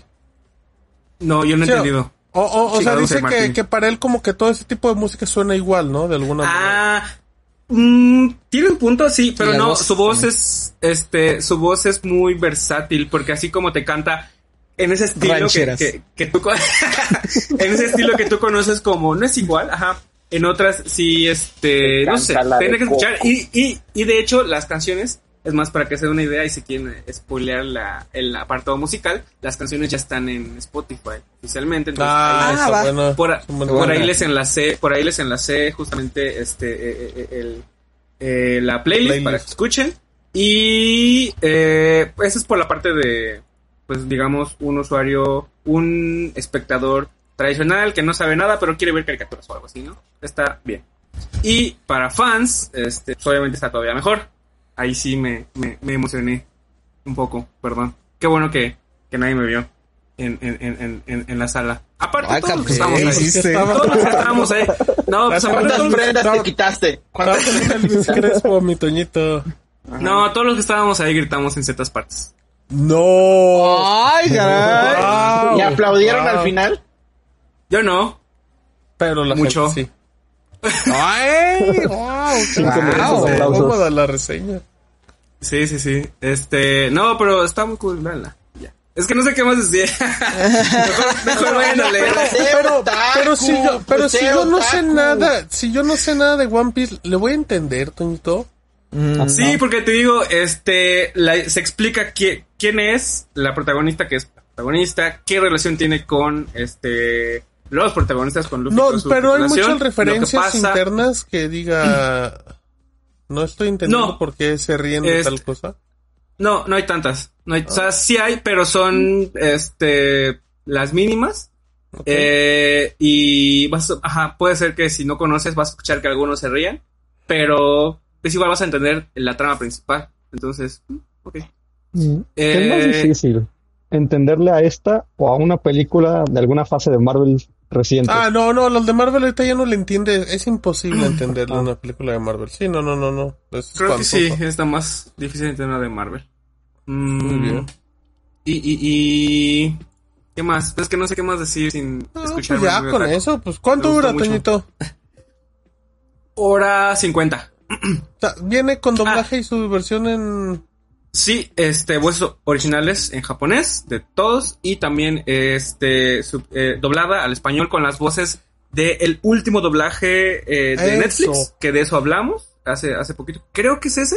Que hay un No caos, seguro. ¿no? Porque ya estaban pidiendo redo... que ya iba un redoblaje otra vez y la gente estaba Sí, pidiendo que se hubo, con según lo que último, ¿no? lo que entendí, ajá, que hubo una campaña en Twitter de, de que no hagan Que tengan el para redoblaje de esta, One ajá, para para esta película, ajá. Entonces se quedó con las voces que son las oficiales actualmente. Ok. wow. Eh, que no están bueno, mal. De hecho, creo que en su momento lo, lo, lo mencioné. Tal vez no aquí, pero que están bien. O sea, no soy fan del, do- del doblaje eh, en general, pero sí, sí les quedaban las voces. Y solo puse un, un, un, un, un spoiler en, eh, en la. En, Ah, en- bueno. en lo que escribí, Perdón, solo no uno al final no y hay después de perdón. Muchísimas, final, muchísimas, no. hay muchísimas advertencias, entonces, este, y solo por ese pequeño detalle vale toda la, eh, eh, vale la pena. O sea, o sea, hay muchas advertencias, pero te cuento el spoiler más importante de las películas, dice Antonio. de la película y de el, Te contó el final. Oye, te- entonces te, la protagonista te gustó, te gustó su voz, te gustó ella. Sí, lo que el apartado este musical es muy bueno. Eh, casi, casi parecía un musical, porque sí hay varias canciones como seguidas. Y no soy fan de los musicales, pero lo disfruté. Mamá Coco. Mamá Coco. Sí, fíjate, Sí, rápidamente, a mí me pasó un poco- Recuérdame. A mí me pasa un poco lo de Steve con, con lo, con series animadas en japonés. Y es que yo no logro distinguir como las intenciones en las voces. Y, o- y a mí me suenan, la mayoría de las voces me suenan igual. Y las intenciones me suenan A mí igual. también. A mí. O sea, me, me pasa eso, me cuesta mucho distinguir o diferenciar. Seguro los luego Rodrigo. han de decir lo mismo de nosotros en el ROM. Exactamente. Pero sí, no, yo, o sea, o sea, yo no me estoy quejando del idioma, me, me quejo de que a mí me cuesta muchísimo trabajo no identi- identificar o diferenciar. El idioma. Eh, el voces. idioma cuando están hablando las voces en los doblajes, correcto. Ah, qué menso, ya te entendí. No, eso no, gato, no. No, los doblajes, yo, yo no entiendo las intenciones en... Que a lo mejor sí lo puedo entender en otros idiomas. ya. Está bien orgulloso de su chiste, Rodrigo. Bueno, muy bien. ¿Algo más, Toño, ya? Este, ya. Ok. Vayan a verlo. Y luego bañense tacos. Eso, este... Luego ¿No, no tienes hasta cuándo va a estar o cómo o algo? Báñense, otakus, dijo. Báñense, Báñense. otakus. Ay, yo no escuché eso. no. dijo. Mi Toño no se pone Cero, no sé, cuatro Jiménez y empieza a amenazar Estoy igual. no, este, Ah. estreno oficial 3 de noviembre. eh, El jueves. Los boletos ya están a la venta. Cinepolis de Cinemex. Original, eh, japonés, doblada. Mm. También hay en, en, en, en, en salas 4DX, en el caso de Cinépolis. Que te echen agüita. Y este, pues ya. Bueno. Supongo que como todas las funciones, este, no supongo, sí, como todas las funciones especiales de anime, en Cinepolis van a regalar este boletos, edición especial, no sé cuántos, espero alcanzar. Ah, ni Y se los clavan. en Cinemex, este, ¿qué era? Ah, sus tarjetitas como de afiliación de usuario eh, frecuente. Control de teléfono. Este, tienen diseños este especiales. de- Y, de- y de hay, película. y hay mercancía de One Piece en Cinépolis, ¿no? Ah, no es oficial todavía. Según ¿No? yo, no. Según yo, no. Sí, Sí, sí, filtrar. sí. Ya rompí el embargo, amigos, ahí se. Sí, hecho. Oye, Oh. la, eh, la- la otra vez, hablando de, de tarjetas personalizadas, el otro día me di cuenta que enfrente de Bellas Artes hay un chavo que está así tal cual en la calle que te personaliza tus tarjetas de metro. Y tú le llevas como la imagen que quieras y, y, y- te la imprime a la medida y ya te la pega. Uy, ¿De me qué, de qué cabeza. personalizarías tu tarjeta del metro? Steve? Del ROM, ¿Qué le obviamente. Sí tendría una del ROM, la neta, ¿eh? Con el logo del ROM, así en toda la tarjeta del metro. Hay que No, mandarlas a hacer y las revendemos. Sí. Órale. Sí, sí, sí. Bueno, muy bien. Oigan, Dragon Ball, Z Kai se ha convertido en el anime más visto en HBO Max en México, ¿no, no, Martín? Rapidísimo, fíjate, te cuento. Eh, tenemos datos de, de HBO Max de cuáles son los animes más vistos. Toda la gente quejándose que este Dragon Ball, que no tiene a Mario Castañeda, que a nadie le gusta. Es lo más visto que está en HBO Max. Superando a Naruto, a One Piece, a Wow. Fairy Tail, a Boruto, a Death Note, a Your Name, que Your Name debería estar en el top 1 de todo siempre. A los Guerreros del Zodiaco, el lienzo perdido, a One Piece, Attack on Titan, a Dragon Quest, o sea, es, es un hitazo lo de, lo de Dragon Ball Z Kai. Ya está disponible, si no me equivoco, todo. Ya llegaron de, de Final Chapters, que son esta, que es la última parte, si no me equivoco, es la saga de, Buu, ¿no? Majin Buu. Correcto, y que ya tiene a Don Mario ya, le- ya ahí ya le habían pagado a mi Don Mario Castañeda para que Ya hablara. les alcanzó. Ya les alcanzó, sí, sí, sí. Em, y Dragon Ball Z es lo más, más visto. Y pues, pues para que vean, amigos, para que vean la importancia de que las redes sociales no dictan lo- los gustos del público. Claro, Por eso sigue narrando el perro Bermúdez. también. Ajá. Muy bien. Oye, y aprovechando estrenos de Disney y Star. Tengo todo, fíjate, ahí te va. Eh, lo de, pues Disney le está echando ganitas, es un cierre de año interesante. Fíjate que llega rápido a Disney, te cuento. Llega eh, estos Marvel Studios Unidos de She-Hulk el 3 de noviembre, Leyendas de Marvel Studios 4 de noviembre. Uh, She-Hulk es maravilloso, eh, veanlo si pueden. Los Montaner, que es esta serie de los Montaner, donde está don Ricardo Montaner y Camilo, porque luego la gente no sabe que Camilo es parte de la familia de los Montaner. Es 9 de noviembre. Beckham salva a nuestro equipo, que es como una historia y como un documental. Eh, llega el 9 de noviembre, todos los episodios. Ojo, Santa Cláusula, amigos, el regreso de Tim Allen como Santa Claus se celebra. Oh. Serie de televisión, 16 de noviembre, primeros dos episodios. Ojo a esto, Steve. Sin límites con Chris Hemsworth. Tú vas a decir, ¿qué es esto? Es una docuserie que es una producción de Darren Aronofsky. Ah, caray. Exactamente, ya con eso es. Y trata, pone a prueba las investigaciones científicas que existen sobre la longevidad. Cada episodio, que es en parte una aventura científica por el mundo y en parte un viaje personal, acompaña a Thor mientras se enfrenta a una serie de hazañas físicas y mentales diseñadas por especialistas científicos y médicos de renombre internacional para descubrir e investigar ciertos aspectos del proceso de envejecimiento. Suena increíblemente compleja y Eh, atractiva. Yo, yo siento que es de esas sinopsis que se, que se escuchan mucho más complejas de lo que es el producto Sí. final y se me Sí, hace no, es Aronofsky de es, es como el trabajito que toma que le paga bien para hacer su siguiente película. Así como algo leve, Como- nomás ángulos así bien espectaculares para que, para que corra 100 metros en una calle. Ah, ah. Eh, Mm, para que 18 de noviembre. puro, puro huevo con avena. Eh, Desencantada, 18 de noviembre, que es la secuela con Amy Adams y Patrick Dempsey, exclusiva de Disney. 18 de noviembre, esta le gustan mucho Mau, eh, Mickey Mouse, eh, la historia de un ratón, que es como una, que te cuenta como toda la evolución del personaje en décadas. Tenemos Willow, si usted no sabe qué es Willow, es de Lucas, de Lucasfilm. Venía de una, es una serie que está basada en la película del 88. Y hay gente muy emocionada. El 20 de noviembre hay un concierto exclusivo de Elton John, el show despedida que se transmite en todo el mundo en vivo por Disney Plus. 8.30 en México. Wow. Es el concierto de Elton John desde el Dodger Stadium. Está bien cochino lo de Disney, está bien bueno. Ahora, fíjate, nada más, te, te cuento que llega a estar.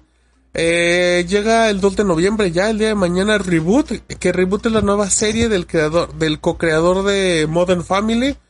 Hay una serie para mi, para mi Gonzalo de Checo Pérez, donde te cuenta como los detalles íntimos que hay antes de cada carrera. Si a usted le gusta la música y, y, y le gusta la música de hace 30 años y no escucha cosas nuevas, especiales estar con Soda Stereo, Babasónicos y Auténticos Decadentes, que también hay puros detrás de cámaras. Dijo Rodrigo, wow, ¿verdad? Pero neto, espectacular.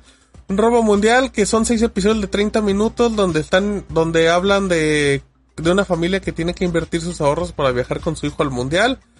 Eh, a nuestro equipo. El mismo documental de Beckham llega a simultáneo a Star y a Disney, rarísimo. También llega Bienvenido a Chip and Dale el 22 de noviembre. Llega Maggie también el 23. Franklin, Historia de un billete el 30 de noviembre. Nueva temporada de Duncanville. eh, nueva temporada de Reservoir Dogs. Últimos episodios de Walking Dead. Se acaba por fin. Ya se va a acabar eh, cada domingo a las No, 7 de la noche. ya. Fíjate lo de estar. Cada domingo de Walking Dead. Cada jueves de Kardashians. Cada martes en busca de pruebas y cada miércoles de más mentiras. Tú vas a decir, no conozco a ninguna y no me interesa. Pero es contenido diario que te tienen ahí. Sí. Eh, ¿Qué otra cosa llega? Llega Boyhood, en película está que se tardó 200 años en hacer. Eh, otra que estoy viendo así interesante. Hay documental de la, de las reinas. Llega Triple X. Es bien feo buscar la película Triple X en Google y no encontrarse a, a Don Vin Diesel. Le tienes que poner Vin Diesel. Eh, ¿Qué más? Otra cosa así interesante. Pues no, llega Freddie Mercury. Freddie Mercury, el acto final. Llega una película de Hulu de los Bee Gees también. Em, y cositas así. Pero lo que hace Disney con Star y con Disney Plus este mes es buenísimo. Y ya. Por fin. Chulada. Amigos, Sí. llegamos al final. Eh, llegamos al final. Toño se volvió a poner su máscara para despedirse. A ver cómo le hace ahorita para dar los saludos finales. Pero, Eric, ¿dónde la gente te puede encontrar? En y Eric Ram en todos lados, en BeReal, en Instagram y con doble I en Twitter. Agrégame reel. Agrégame. Él no agrega. A él lo Él lo agrega. agrega. Tú lo tienes que agregar. ¿Sí va? Muy bien. Eh, Toño, tus saludos y tu... y tu... redes. Tu. Había olvidado los saludos, por eso me puse la máscara. Pero ya me la quité otra vez. Saludo muy especial a Milka, que cumplió 15 años. Ándale, la patrona. Ándale. Gran patronzota. Sí, sí, la sí. patrona. Y nos invita a pastel. Y Saludos. La pasas Nos muy invita a bien. la fiesta. ¿Qué pastel? Ah, sí, pues también. Por eso, pero. coreano. sí. Corazón A ver, a ver, a ver, hazlo. ¿Qué es eso? Me parece que le estás, que le estás haciendo un corte de manga. Es un poquito. A ver, cuenta. A ver, cuenta cuántos años tiene. Ah, pues igualito. A ver, te enseño el dedo grosero. A ver, te enseño el dedo grosero. A ver si. Le pones crema, sí te salen, ¿eh? Eso. Saluditos, Mica. Felicidades. Y este, pues saludos a todos que nos están viendo. Muchas gracias por aguantar mi voz toda apagada con la máscara. No, tu micro, deja tu voz. A tu micro y tu internet y tu Oye, PC. pero salí. Tu cámara, todo. tu- Bueno, perdón. Per- perdón por, Por este. Exacto. Por molestarlos con mi, con mi, con mi Perdón por ser otaku, dice Toño. Perdón por No, no jamás. bañarme. Jamás, jamás. Eso ok. no. Bueno, está bien. ¿Dónde dónde la gente te sigue, Toño? Ah, arroba y un bajo bancajuno BJ en Instagram y Twitter. Genial, muy bien. Martín, tus redes y tu... A- a- Arroba Martín Pixel, síganos. eh, stream lunes y jueves. Este lunes no recuerdo de qué hablamos. Eh, ¿De qué hablamos este lunes? No me acuerdo. Ah, Pluto TV, que es el mejor servicio. Usted no quiere gastar ni un peso y quiere cosas retros, puro anime bonito, pura caricatura viejita. Pluto TV, y ahí estamos con Mao y tenemos muchos textos. Próximamente texto de God of War Ragnarok, texto de Bayonetta 3, texto de Pokémon, texto de. Uf, de Callisto Protocol, todo. Todo va a estar aquí con nosotros. Rodrigo. Arroba Rodrigo-525. Muchas gracias a todos por estar en este episodio. Síganos en todas las redes sociales. Eh, ahorita también estamos estrenando un nuevo formato de video. Igual si quiere usted solamente enterarse como de las noticias más importantes en un resumen de menos de un minuto, puede seguirnos en Instagram, en TikTok, en Twitter, en Facebook, en ¿dónde más? Si no me equivoco, creo que son todas. Shorts. Ah, Eh, estamos- ah, más o menos a las 7 de la tarde estamos publicando este resumen súper rápido y así con las noticias más importantes del día, por si quieren estar como no pudieron leer el sitio, pero quieren enterarse de la actualidad, ahí nos pueden seguir y muchas gracias a, a todos. Eso. Sus puñitos así. Sus puñitos, sí. Qué De padre. chill, de chill, Rodrigo. Es de chill, es de chill. es de chill. Gracias amigos, que se la pasen súper bien. Eh, eso que dijo Rodrigo, más interfaz y pronto reseña del Mate 50 Pro de Huawei. Pásenla increíble, me encuentran como arroba no sé de nudos y nos escuchamos y vemos en el Robo 213. Adiós. Escuchaste el podcast ROM, el podcast especializado en tecnología en México. ROM.